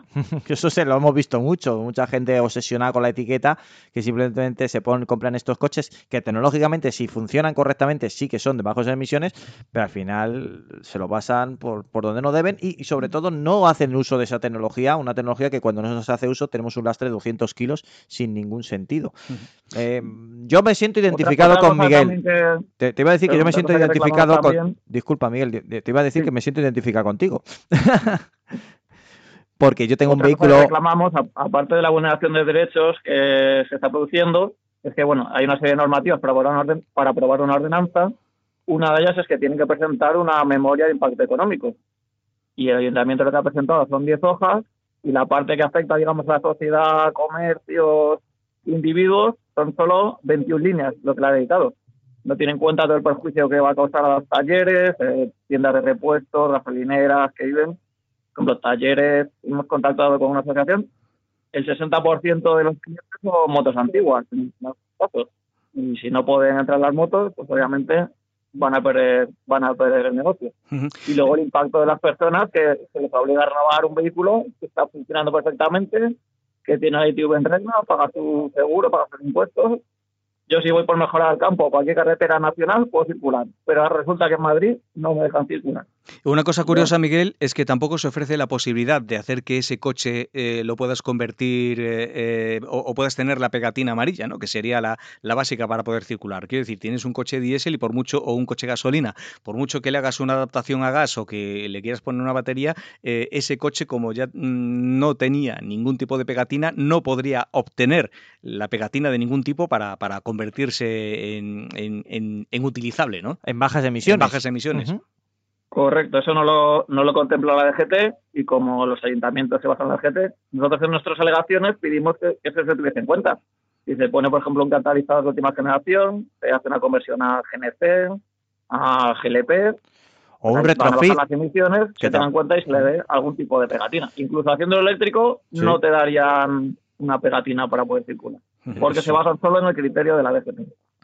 Cuéntanos un poco lo que estáis haciendo también en materia reivindicativa, porque últimamente los fines de semana estáis saliendo con vuestros coches sin entrar en las zonas eh, prohibidas, por supuesto, en, Madrid, para, dar a conocer esta postura. ¿no? ¿Qué, próxima cita tienen todas aquellas personas que tengan un vehículo de estas características y que o bien no quieran venderlos porque es su coche o que no tengan posibilidades económicas de comprarse un coche nuevo y por lo tanto no les quede más remedio que seguir utilizando su, su gasolina anterior al año 2000? ¿Cuál es la próxima cita? Pues es este domingo a las 11 de la mañana y estamos quedando en el parking que hay detrás de la Plaza de las Ventas. Desde ahí hacemos una serie de recorridos. Es una marcha reivindicativa e informativa, porque el problema que tenemos es que hay mucha gente que no conoce esta normativa que se ha creado ni, el problema que va a tener, por ejemplo, el año que viene los que no vivan en Madrid que no va a poder entrar en Gran Hay mucho desconocimiento. Eh, y también hay otro problema, es que yo tenemos oyentes que, han, que os han visto y se pensaban que era una concentración de coches clásicos. sí. Eh, sí, bueno, también puede ser. Eh, con el potencial de gente que podemos movilizar, por ejemplo, solo en lo que es el municipio de Madrid hay 352.000 turismos. Con movilizar un 1% podemos parar toda la ciudad. Sí. Pero bueno, también hay que tener, conseguir movilizar a esa gente y tener voluntad de, de hacerlo para que no, nos hagan caso, digamos, porque ah. si no, nos pasan por encima. Aquí tienes un altavoz muy potente, es el programa de radio El Motor más escuchado de España. Te agradecemos muchísimo, Miguel, que nos acompañes. Sí, Pachi. Sí, yo creo que también podría dar alguna forma de contacto porque a través de las redes sociales eh, todas las personas que se sientan afectadas pueden tener información y, ver las noticias que les pueden afectar. Eh, ¿De qué forma pueden contactar con vosotros? Creo que a través de pues Facebook, a través de, a través de Twitter. Nosotros ahora, por ejemplo, estamos contactando con un despacho de abogados para presentar una, un recurso por vía administrativa contra esta ordenanza que, se va a hacer en las próximas semanas. Quien quiera contactar, pues puede buscar en, pues en Facebook, estamos en Facebook, Twitter, Instagram, o por plataforma de vehículos afectados, que la movilidad en España, que era nuestro nombre anterior. Nosotros empezamos en Facebook, en una red social, y ahora nos hemos constituido como, como asociación. Ahora somos la Asociación de Vehículos Afectados por Restricciones Medioambientales. Que hay gente no solo de Madrid, de Gijón, Barcelona, Sevilla, Toledo, Granada, porque, esto al final lo que comentabais va a ser un problema nacional. Claro, exacto. Va a ser un problema nacional que está ahí, que yo soy de los que pienso que si un coche está bien mantenido, eh, está correcto. No estamos hablando de coches viejos ahí arruinados, aparcados, sin, olvidados. Coches que tienen, por supuesto, su revisión, pasan perfectamente la ITV, se paga todos sus impuestos Oye, vamos a ver, ¿quiénes somos para decir que esos coches no se puedan mover por ciertos sitios? Yo puedo entender que hay una almendra un poco central, que se haga más peatonal. Todos hemos disfrutado de ciertas calles que antes se circulaban coches de todo tipo, coches de todo tipo, y ahora se ha hecho peatonal. Hasta ahí de acuerdo, pero cuando quieres quitar una inmensa mayoría de zonas vitales de circulación, cuidadito que esto ya pesa, ¿eh? Esto ya son palabras mayores, sobre todo mm. queriendo tocar, que ellos han querido tocar la M30 y M40, que, hombre, ¿quiénes son para decirme que yo no pueda cruzar perfectamente? La, la, ciudad eh, eh, eh, con mi coche, que insisto, que sigo pagando mis impuestos y a mí nadie me ha rebajado nada, ¿eh? Para decir, oye, mira, ya que no entras en Madrid, pues te rebajamos un tanto por ciento de los impuestos. No, yo no he escuchado ninguna... No, no, no, no, eso no. Sigues pagando, pero el coche aparcado en el garaje. ¿Pero cómo? Explícame eso. En el día que se compró el coche, o bueno, vehículo o motocicleta, nadie dijo que en 15, 20 años no se iba a poder utilizar.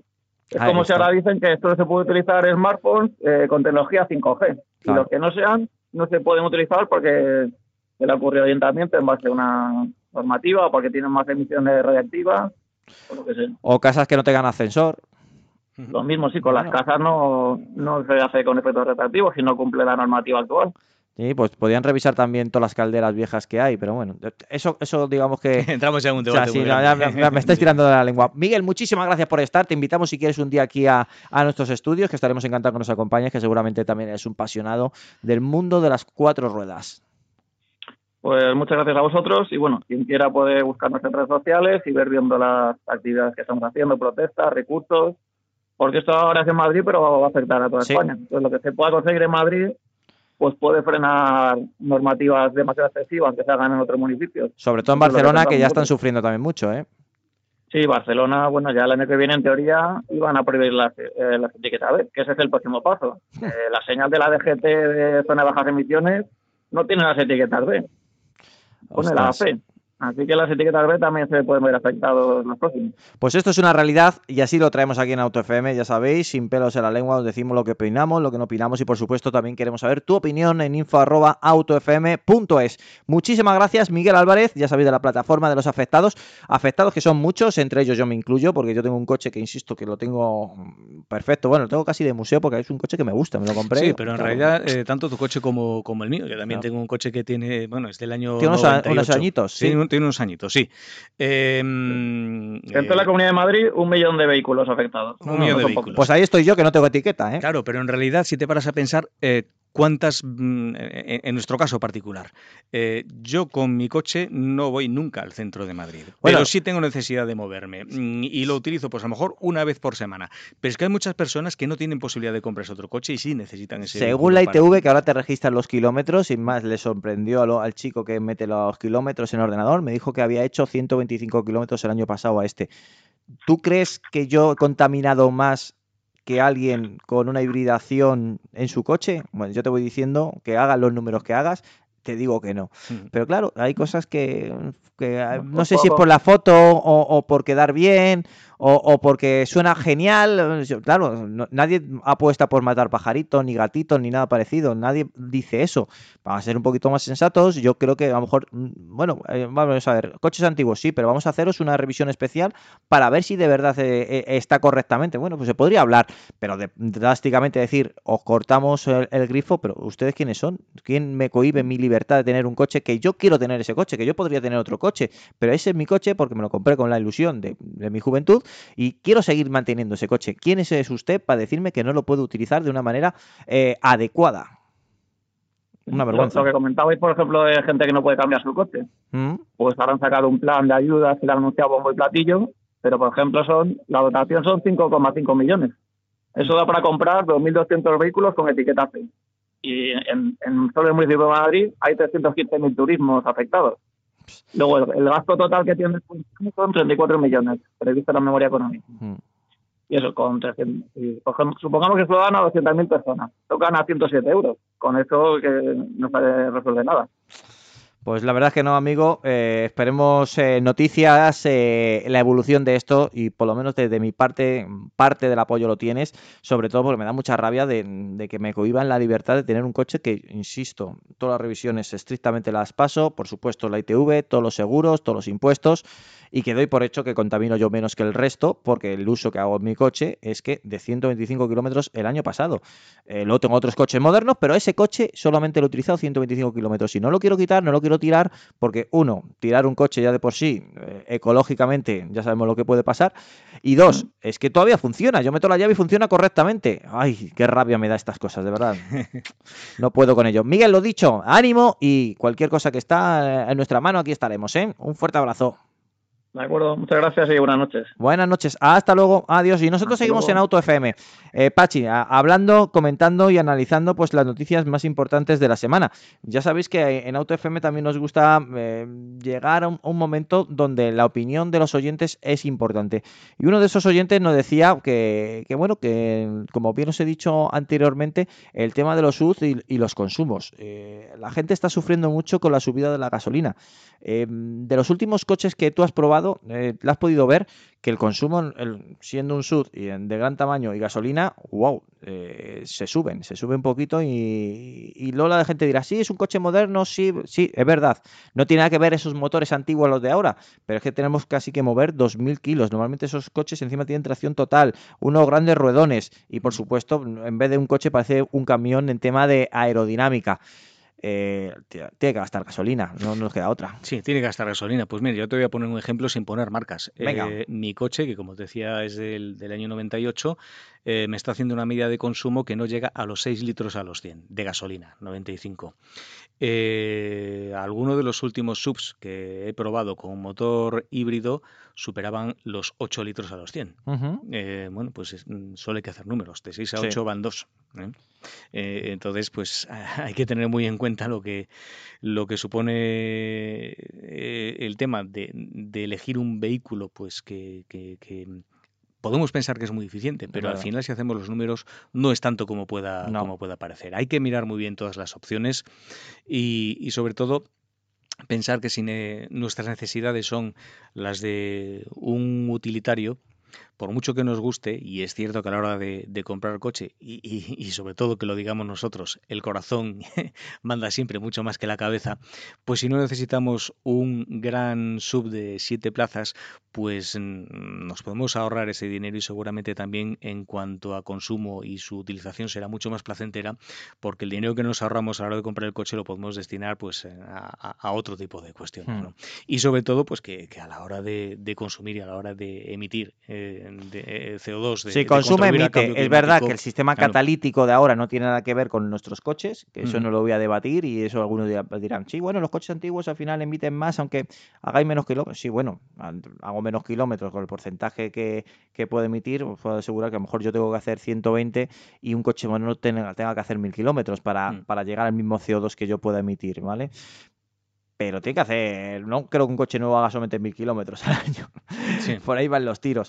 Em, los coches modernos, eh, eh, nuestro consejo, insisto, que no quiero que me volváis a mandar un correo a info.autofm.es quejando de los consumos.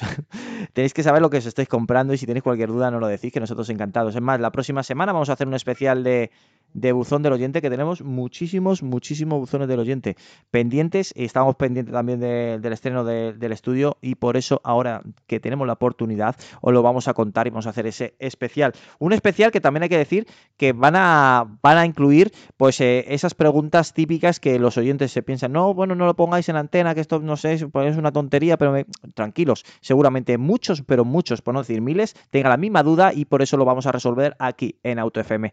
Detalle importantísimo, ¿sabes que una planta de reciclaje, la primera planta de reciclaje de baterías que se va a plantar en España va a estar en León?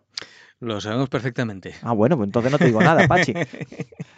sí, porque además que precisamente ayer jueves eh, dos páginas le hemos ah, dedicado en el diario ABC a, explicar un poco esta planta y, explicar también en qué consiste el reciclaje de, las baterías. Es que hay mucha gente que no sabrá y es más, cuando nosotros abogamos por los coches eléctricos, sobre todo coches eléctricos, 100% eléctricos, para eh, disfrutar de su conducción en ciudad, que ahora mismo es el coche ideal, si solamente el 80% de lo que hagas es ciudad cómprate un coche eléctrico.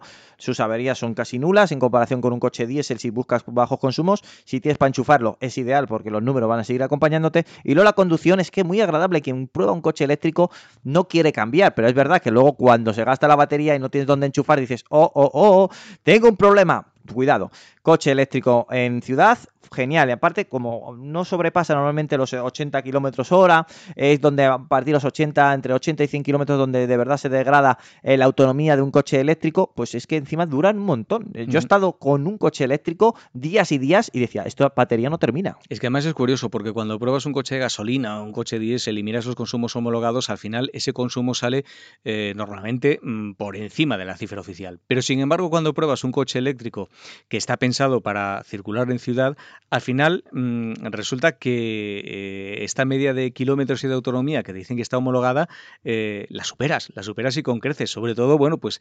teniendo precaución y sabiendo mm. muy bien cómo se utiliza un coche eléctrico. vamos a ver, evidentemente tampoco mm, eh, podemos tener un eléctrico para darle zapatilla, quiero decir, no vas a pisar el acelerador a fondo para tener un gran reprise, porque cuando vas circulando por ciudad ese no es el objetivo, no es lo que se busca, pero si circulas con precaución, si además aprovechas las inercias, etcétera, etcétera, te puede dar pues unos eh, consumos muy buenos y una autonomía muy por encima de, la media que eh, de la media oficial y de la media homologada. Por cierto, en relación a lo que hablábamos antes, de defender eh, los, los, vehículos de, más de 20 años o, vehículos sin etiqueta. A ver, yo no quiero que se interprete que nosotros defendemos la polución, el consumo o los vehículos contaminantes. A mí lo que me da rabia es la situación, es decir, ¿quién es esa persona para decirme que yo no puedo utilizar un coche Hmm. Es que, me da mucha rabia. Yo que básicamente lo que creo es que se debería hacer una legislación que realmente eh, contemplase la realidad y las alternativas. Lo que no puedes hacer es una legislación para prohibir. Prohibitiva. Y que al final, si el objetivo que tienes es disminuir las emisiones, no estás prohibiendo en realidad los vehículos que más emiten y que más contaminan. Estás prohibiendo, bueno, pues algunas cosas. No, coches eh, viejos, coches que normalmente, como bien has dicho, hay gente que no puede cambiar porque no puede cambiar, porque su cartera no llega para cambiar del coche. Hmm. No, no es por el caso que tenemos tú y yo, que, tenemos coches que, queremos sacarlo un ratito en la semana. Coches que, en comparación con un coche normal no contaminan por el ratio que de los pocos kilómetros y el poco uso que hacemos del motor de combustión.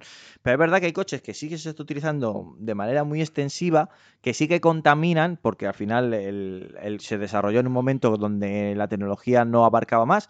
Eh, y que sí deberían de ser cambiados, pero no de cambiado de decir tú estás prohibido, sino que le llegan y diga, oye, mira, no quiero que ese coche circule por aquí porque al final lo que respiro, lo que respiras tú es dañino. Vamos a fomentar que lo cambies y te voy a dar la máxima ayuda para que lo cambies. Y te voy a ayudar, te voy a o para que lo mejores, porque como decíamos, existen también formas de que un coche que tiene sobre todo en gasolina puedan bajar.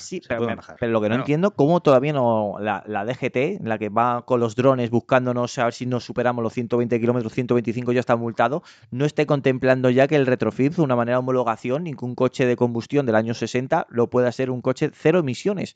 Oye, el mío ya cero emisiones porque va por baterías y aparte es una industria que se puede desarrollar en España, que puede ser exportada al resto de los países y mm. aparte daría muchísimo trabajo. A ver, en el caso concreto de la DGT también ponen eh, la excusa de la seguridad. Un coche con más de 20 años, evidentemente, es más inseguro que uno eh, recién salido de fábrica. Pero ¿quién, se va, pero ¿quién se va a gastar? Pero entonces háblame de seguridad, pero no hables de contaminación. Pero es que el retrofit no es barato. Es decir, estamos hablando de un mínimo de 5.000 euros. Si alguien va a hacer el retrofit es porque ese coche lo va a sacar un poco de paseo. No, va, no es un coche extensivo y, puede permitirse otro coche.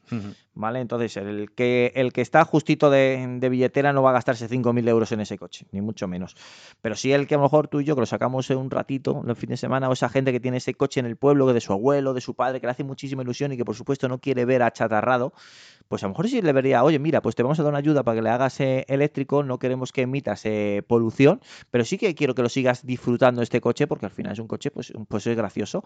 Sí, al final el tema de las ayudas también hay que mirar muy bien cómo se dan y a quién se le dan, porque eh, si al final una persona que tiene un coche que ahora mismo está valorado en 500, 600 euros y no se puede permitir cambiarlo por uno eléctrico, pues porque hay que mirar lo que cuesta un eléctrico. Es que. Eh, no me digas que me vas a dar 6.000 euros de subvención para comprarme un coche eléctrico cuando yo no puedo pagar 23.000 euros. Es que me da muchísima rabia. Por ¿eh? muchos 6.000 que me des. Entonces hay que mirar la forma de que esas personas que sí realmente no tienen medios para comprarse un coche no contaminante puedan eh, mm, solucionarlo de alguna manera. Claro. Es que es así, es, eh, no, da rabia, queridos oyentes, y espero que si te da también rabia, que nos mandes un email a info.autofm.es. Y para terminar el programa, vamos a hablar de la prueba de la semana. ¿Sabes que estoy conduciendo el único coche que se fabrica en Madrid? No. Pues ya lo sabes. Estoy probando el nuevo Citroën C4. Este Citroën C4, que aparte es un, es un coche que, que estéticamente podrá tener sus detractores, pero puedo decir que es un coche original. Es un coche, sobre todo, pues eh, con esa inercia de eh, con tendencia al coupé, el pilar C caído la parte de atrás. Está, mm, está bien equilibrado. Es verdad que hay una lucha de luces traseras. Eh, te puede gustar más, te puede gustar menos. A mí me gusta. Hay detalles que no me van a gustar y que, por supuesto, voy a reseñar y que quiero luego preguntar a, Pachi si comparte este punto de, de opinión. Pero tengo que decir que en comportamiento es muy Citroën. Es un coche que, si busca la comodidad, ese es tu coche. Si buscas que tus vértebras no sufran en la gran ciudad es tu coche, porque apenas notas los baches, eh, vas realmente cómodo, esos badenes, eh, esas montañas que vemos en, las ciudades, en lo que luchamos cada día, la vas a poder pasar correctamente y que luego pues también pues cuando vas conduciendo este coche a unas velocidades normales también es un coche muy cómodo que puedes hacer muchísimos kilómetros. Luego al interior eh, también es muy Citroën, no llevan asientos, lleva butacones, son realmente amplios, son asientos que hay gente que le encanta y otra gente que lo rechaza. A mí me gusta más que me recoja un poquito más el asiento, que me abrace más. No quiero decir que, este coche no, te, no se amolde a tu cuerpo, ni mucho menos, pero sí que a lo mejor busco yo un, asiento un pelín más deportivo. Este es un coche buscando la comodidad. Eh, los asientos son grandísimos. El sofá de tu casa no lo va a echar de menos a lo que tiene ahí eh, instalado Citroën en este Citroën C4. Y luego también detalles importantes. La pantalla central está muy bien posicionada, encima es horizontal, es un, casi un 1690 es decir, que no es cuadrada y no me quita mucha visibilidad del parabrisas, que eso me encanta. Eh, un detalle que nos gusta siempre reseñar, saber si el aire acondicionado está separado con la pantalla digital y en esta ocasión sí, nos han escuchado esas grandes quejas que tuvimos del primer C4, este C4 em, Cactus que, hubo, que también se fabricó en Madrid, pues en esta nueva generación eh, pues ahora viene separado y que está muy bien conseguido y está muy accesible. Luego tiene un detalle que no, no, lo entiendo. Tiene un cuadro que sustituye a los relojes. Es verdad que han escuchado también otras de las quejas con el C4 Cactus anterior que vimos que era que no tenía cuenta revoluciones, ahora viene incluido el cuenta revoluciones, pero viene una pantalla tan pequeña que a mí me está planteando si ponerme gafas, Pachi, porque es una pantalla chiquitita y el cuenta revoluciones, que también es digital, es muy chiquitito. Eh, sí, tengo esa información, pero, sí, pero tienes que, tienes que poner ojos chinos para verlo, ¿no? ¿Por qué esa pantalla tan pequeña? ¿Te han dado una solución de por qué elegir esa pantalla tan pequeña? No lo mm, entiendo, porque hay más espacio para poner una pantalla más grande. Es verdad que luego cuando vas conduciendo por la noche tiene una tiene una solución visual, técnica curiosa que por detrás se, ah, se retroilumina que me recuerda a un televisión de este de Philips, el Ambilight. Es, es curioso, me, bueno, me gusta.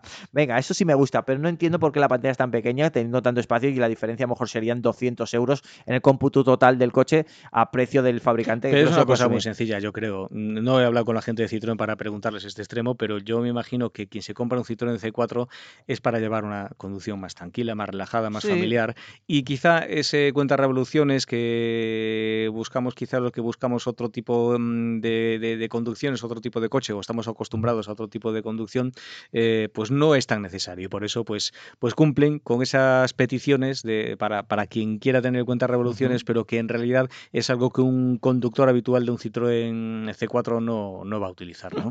bueno, el detalle importante que me ha llamado mucho la atención es los asientos traseros. También hay mucho espacio, creo que es un coche familiar, es un coche perfecto para una familia de tres integrantes, incluso para cuatro, porque maletero tenemos. Y luego aparte, eh, mm, hay gente que cuando lo sacaron, Citroën dijo que era la imitación del segmento que había inaugurado el Toyota CHR. Parte pueden tener razón porque es una carrocería similar. Estéticamente, por, sí, sí, sí, lo recuerda. Pero por dentro no, y sobre todo la solución que vemos en las puertas traseras que no nos quitan tanta luz y tienen mucha luz y tienen mucha visibilidad. El gran problema del Toyota CHR que cuando vamos atrás y si encima eres pequeñajo, eh, te encuentras un poco encasulado a la parte trasera. El, el montante de la puerta es muy alta y tienes que dar casi saltitos para poder ver. Y creo que eso es un gran fallo de, diseño porque eh, creo que es muy importante la visibilidad dentro de un vehículo y sobre todo la iluminación cuando es de día. Eh, en este caso, Citroën si la soluciona bien, estéticamente por fuera no se nota tanto, pero por dentro vemos que hay muchísima claridad y vemos, perfectamente. Y la caída es más visual que la que hay por dentro. No, no, tengo ningún problema con la cabeza, con lo cual también está muy bien resuelto. En eso sí que me ha gustado.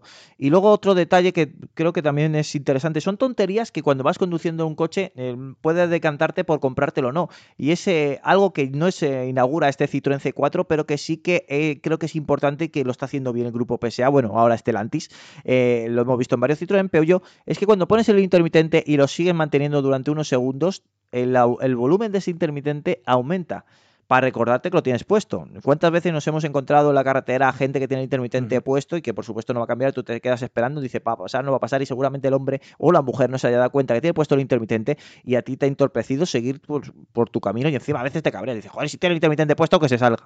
Pues bien, este tiene un volumen bastante alto y nos avisa que tenemos el intermitente puesto, que, ¿qué hacemos? ¿Que lo vamos a utilizar? ¿Vamos a cambiar de vía? ¿Vamos a cambiar de sentido? O, o lo vamos a quitar porque se nos ha quedado puesto? Es un detalle interesantísimo.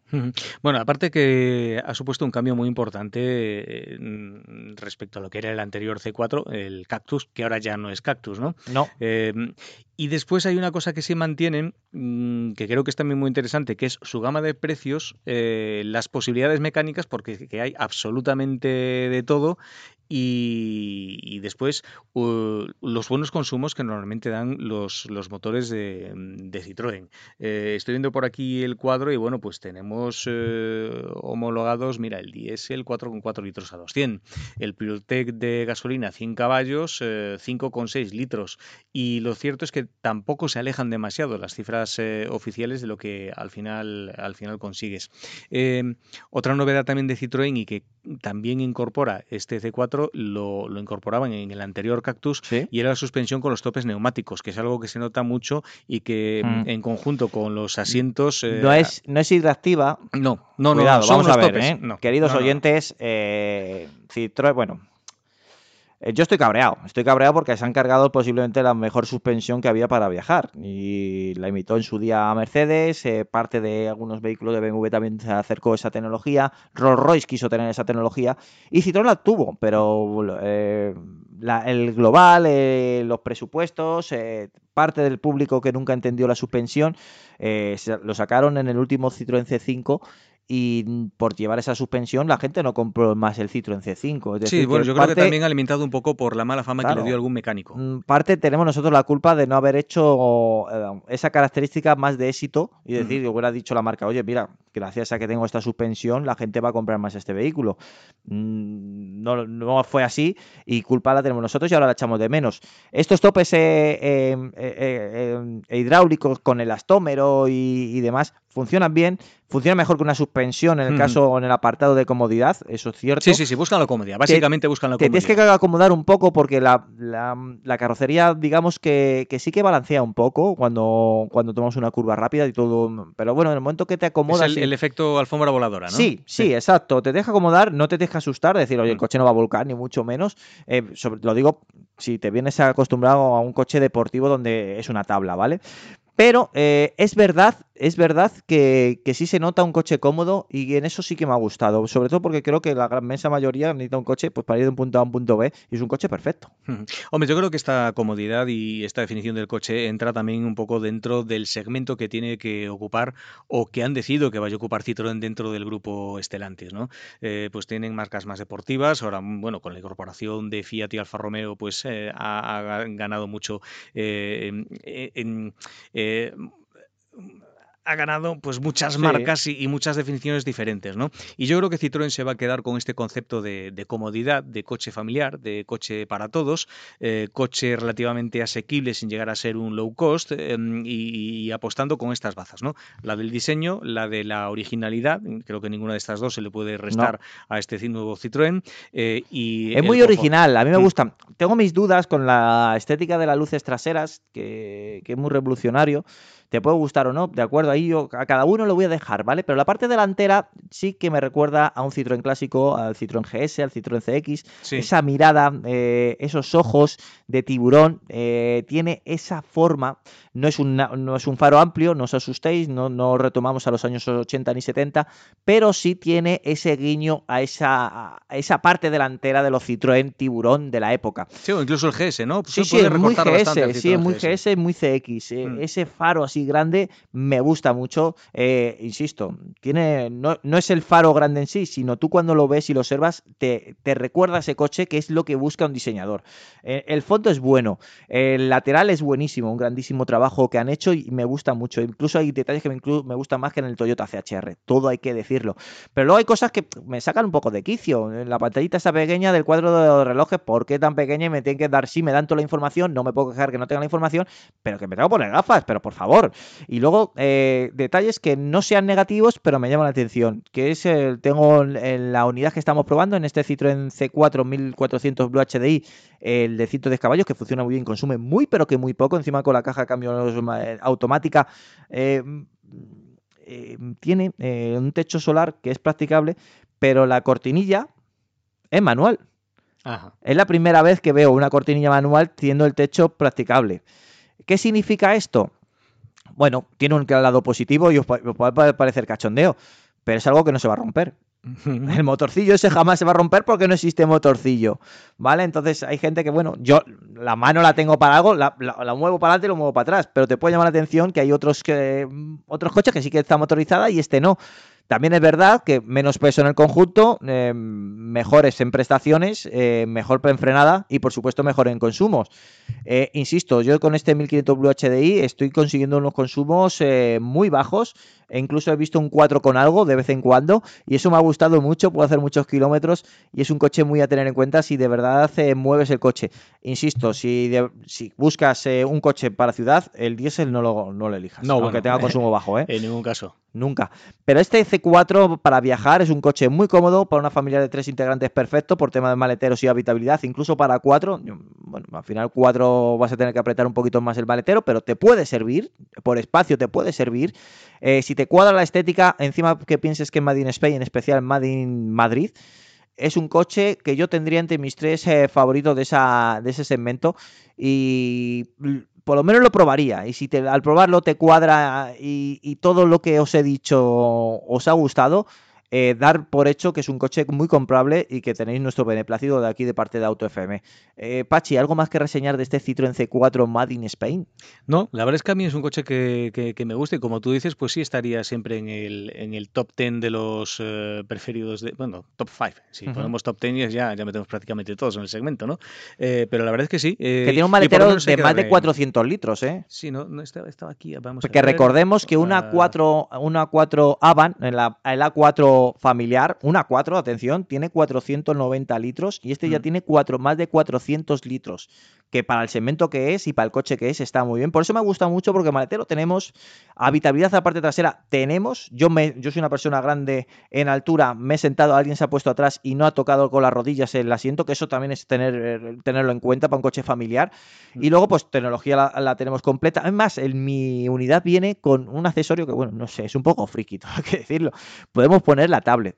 Una tablet, en el acompañante puede llevar una tablet, no sé para qué, si para viajes largos. Eh, puede poner la tablet, tiene una sujeción perfecta para que no se mueva y también, pues en caso de. sí, incluso las guanteras, tiene la guantera que se abre normal y tiene otra que se abre tipo cajón. Tiene dos, dos guanteras, ¿vale? Ahí has dado la clave. Tiene dos guanteras. Una que se mueve, lo saca como tipo mesa de cajón, sí, como una mesita, o mesa del ave eh, para que la puedas poner la tablet. Y luego abajo hay otra que sale que parece una mesa de picnic y es para meter la tablet y guardarla y que la gente no lo vea y los malhechores no te la roben, es decir, que no abran el coche que no se llama la atención, una tablet, pues, no, la guardas perfectamente. Sí, tiene, algunos es cachondo, es cachondo, eso es verdad. Me gusta, es, es original, es muy Citroën esa solución y me ha gustado y en eso sí que le doy la enhorabuena, pero esa pantalla pequeña, Dios. El diseñador, quiero hablar con el de Citroën C4, que lo voy a explicar yo lo que es una pantalla pequeña. Sobre todo hay gente que yo, por ahora no llevo gafas, pero casi me está obligando a llevar gafas. bueno, Pachi, hemos hecho un repaso completo en este programa, un programa que, no nos ha fallado en la técnica, es la primera vez que lo hacemos. Los técnicos, antes de, entrar eh, aquí a matar en el programa, han estado con nosotros revisando que todos los cables funcionasen, incluso han, han conectado para hacer otra revisión. Eh, lleva exactamente todo conectado un día. Eh, nadie ha hecho un programa en directo a excepción de nosotros. Hemos sido conejillo de indias. he comenzado un poco con miedo, no lo voy a negar. Eh, esto es como la primera vez que, entras en una plaza de las ventas, me decía, bueno, si has taurino, no, esto lo tienes que entender. y ves a toda la gente y sabes que es un, es un, monumento para el que le guste los toros, y entonces pues entra con nervios y aunque sepas, eras buen torero. Pues algo más nos ha pasado aquí, decir, ostras, la que nos viene encima, que esto es un pedazo de estudio, vamos a inaugurarlo nosotros y como salga mal, aunque no tengamos nosotros la culpa, nos van a mirar un poco extraño. Hemos salido airosos, eh, no sé si con dos orejas, pero lo hemos intentado, y a quien no le gusten los toros, que yo totalmente lo, respeto y lo puedo entender también, eh, pues eh, hemos salido con alguna medalla. Venga, lo dejo así. Y en cualquier caso, si ha habido algún error, pues ha sido culpa de, los toros que estamos aquí. exacto, ya está. el ganado es así, ya lo más, sabéis. Más de contenido que de continente. Lo, vamos a decir así, claro. Pachi, del periódico ABC, muchísimas gracias por acompañarnos en este día tan especial y para nosotros histórico. Muchas gracias por haberme invitado y a partir de ahora pues espero que nos veamos las caras muchas veces con nosotros y, que bueno que estemos ahí en las orejas de, todos los oyentes. Eso es verdad, y sabes el camino ya, ¿eh? Sí, ya me el camino. Yo soy Antonio Rebaquerizo, para mí ha sido un placer estar junto a vosotros, a partir de ahora me escucharéis con esta calidad.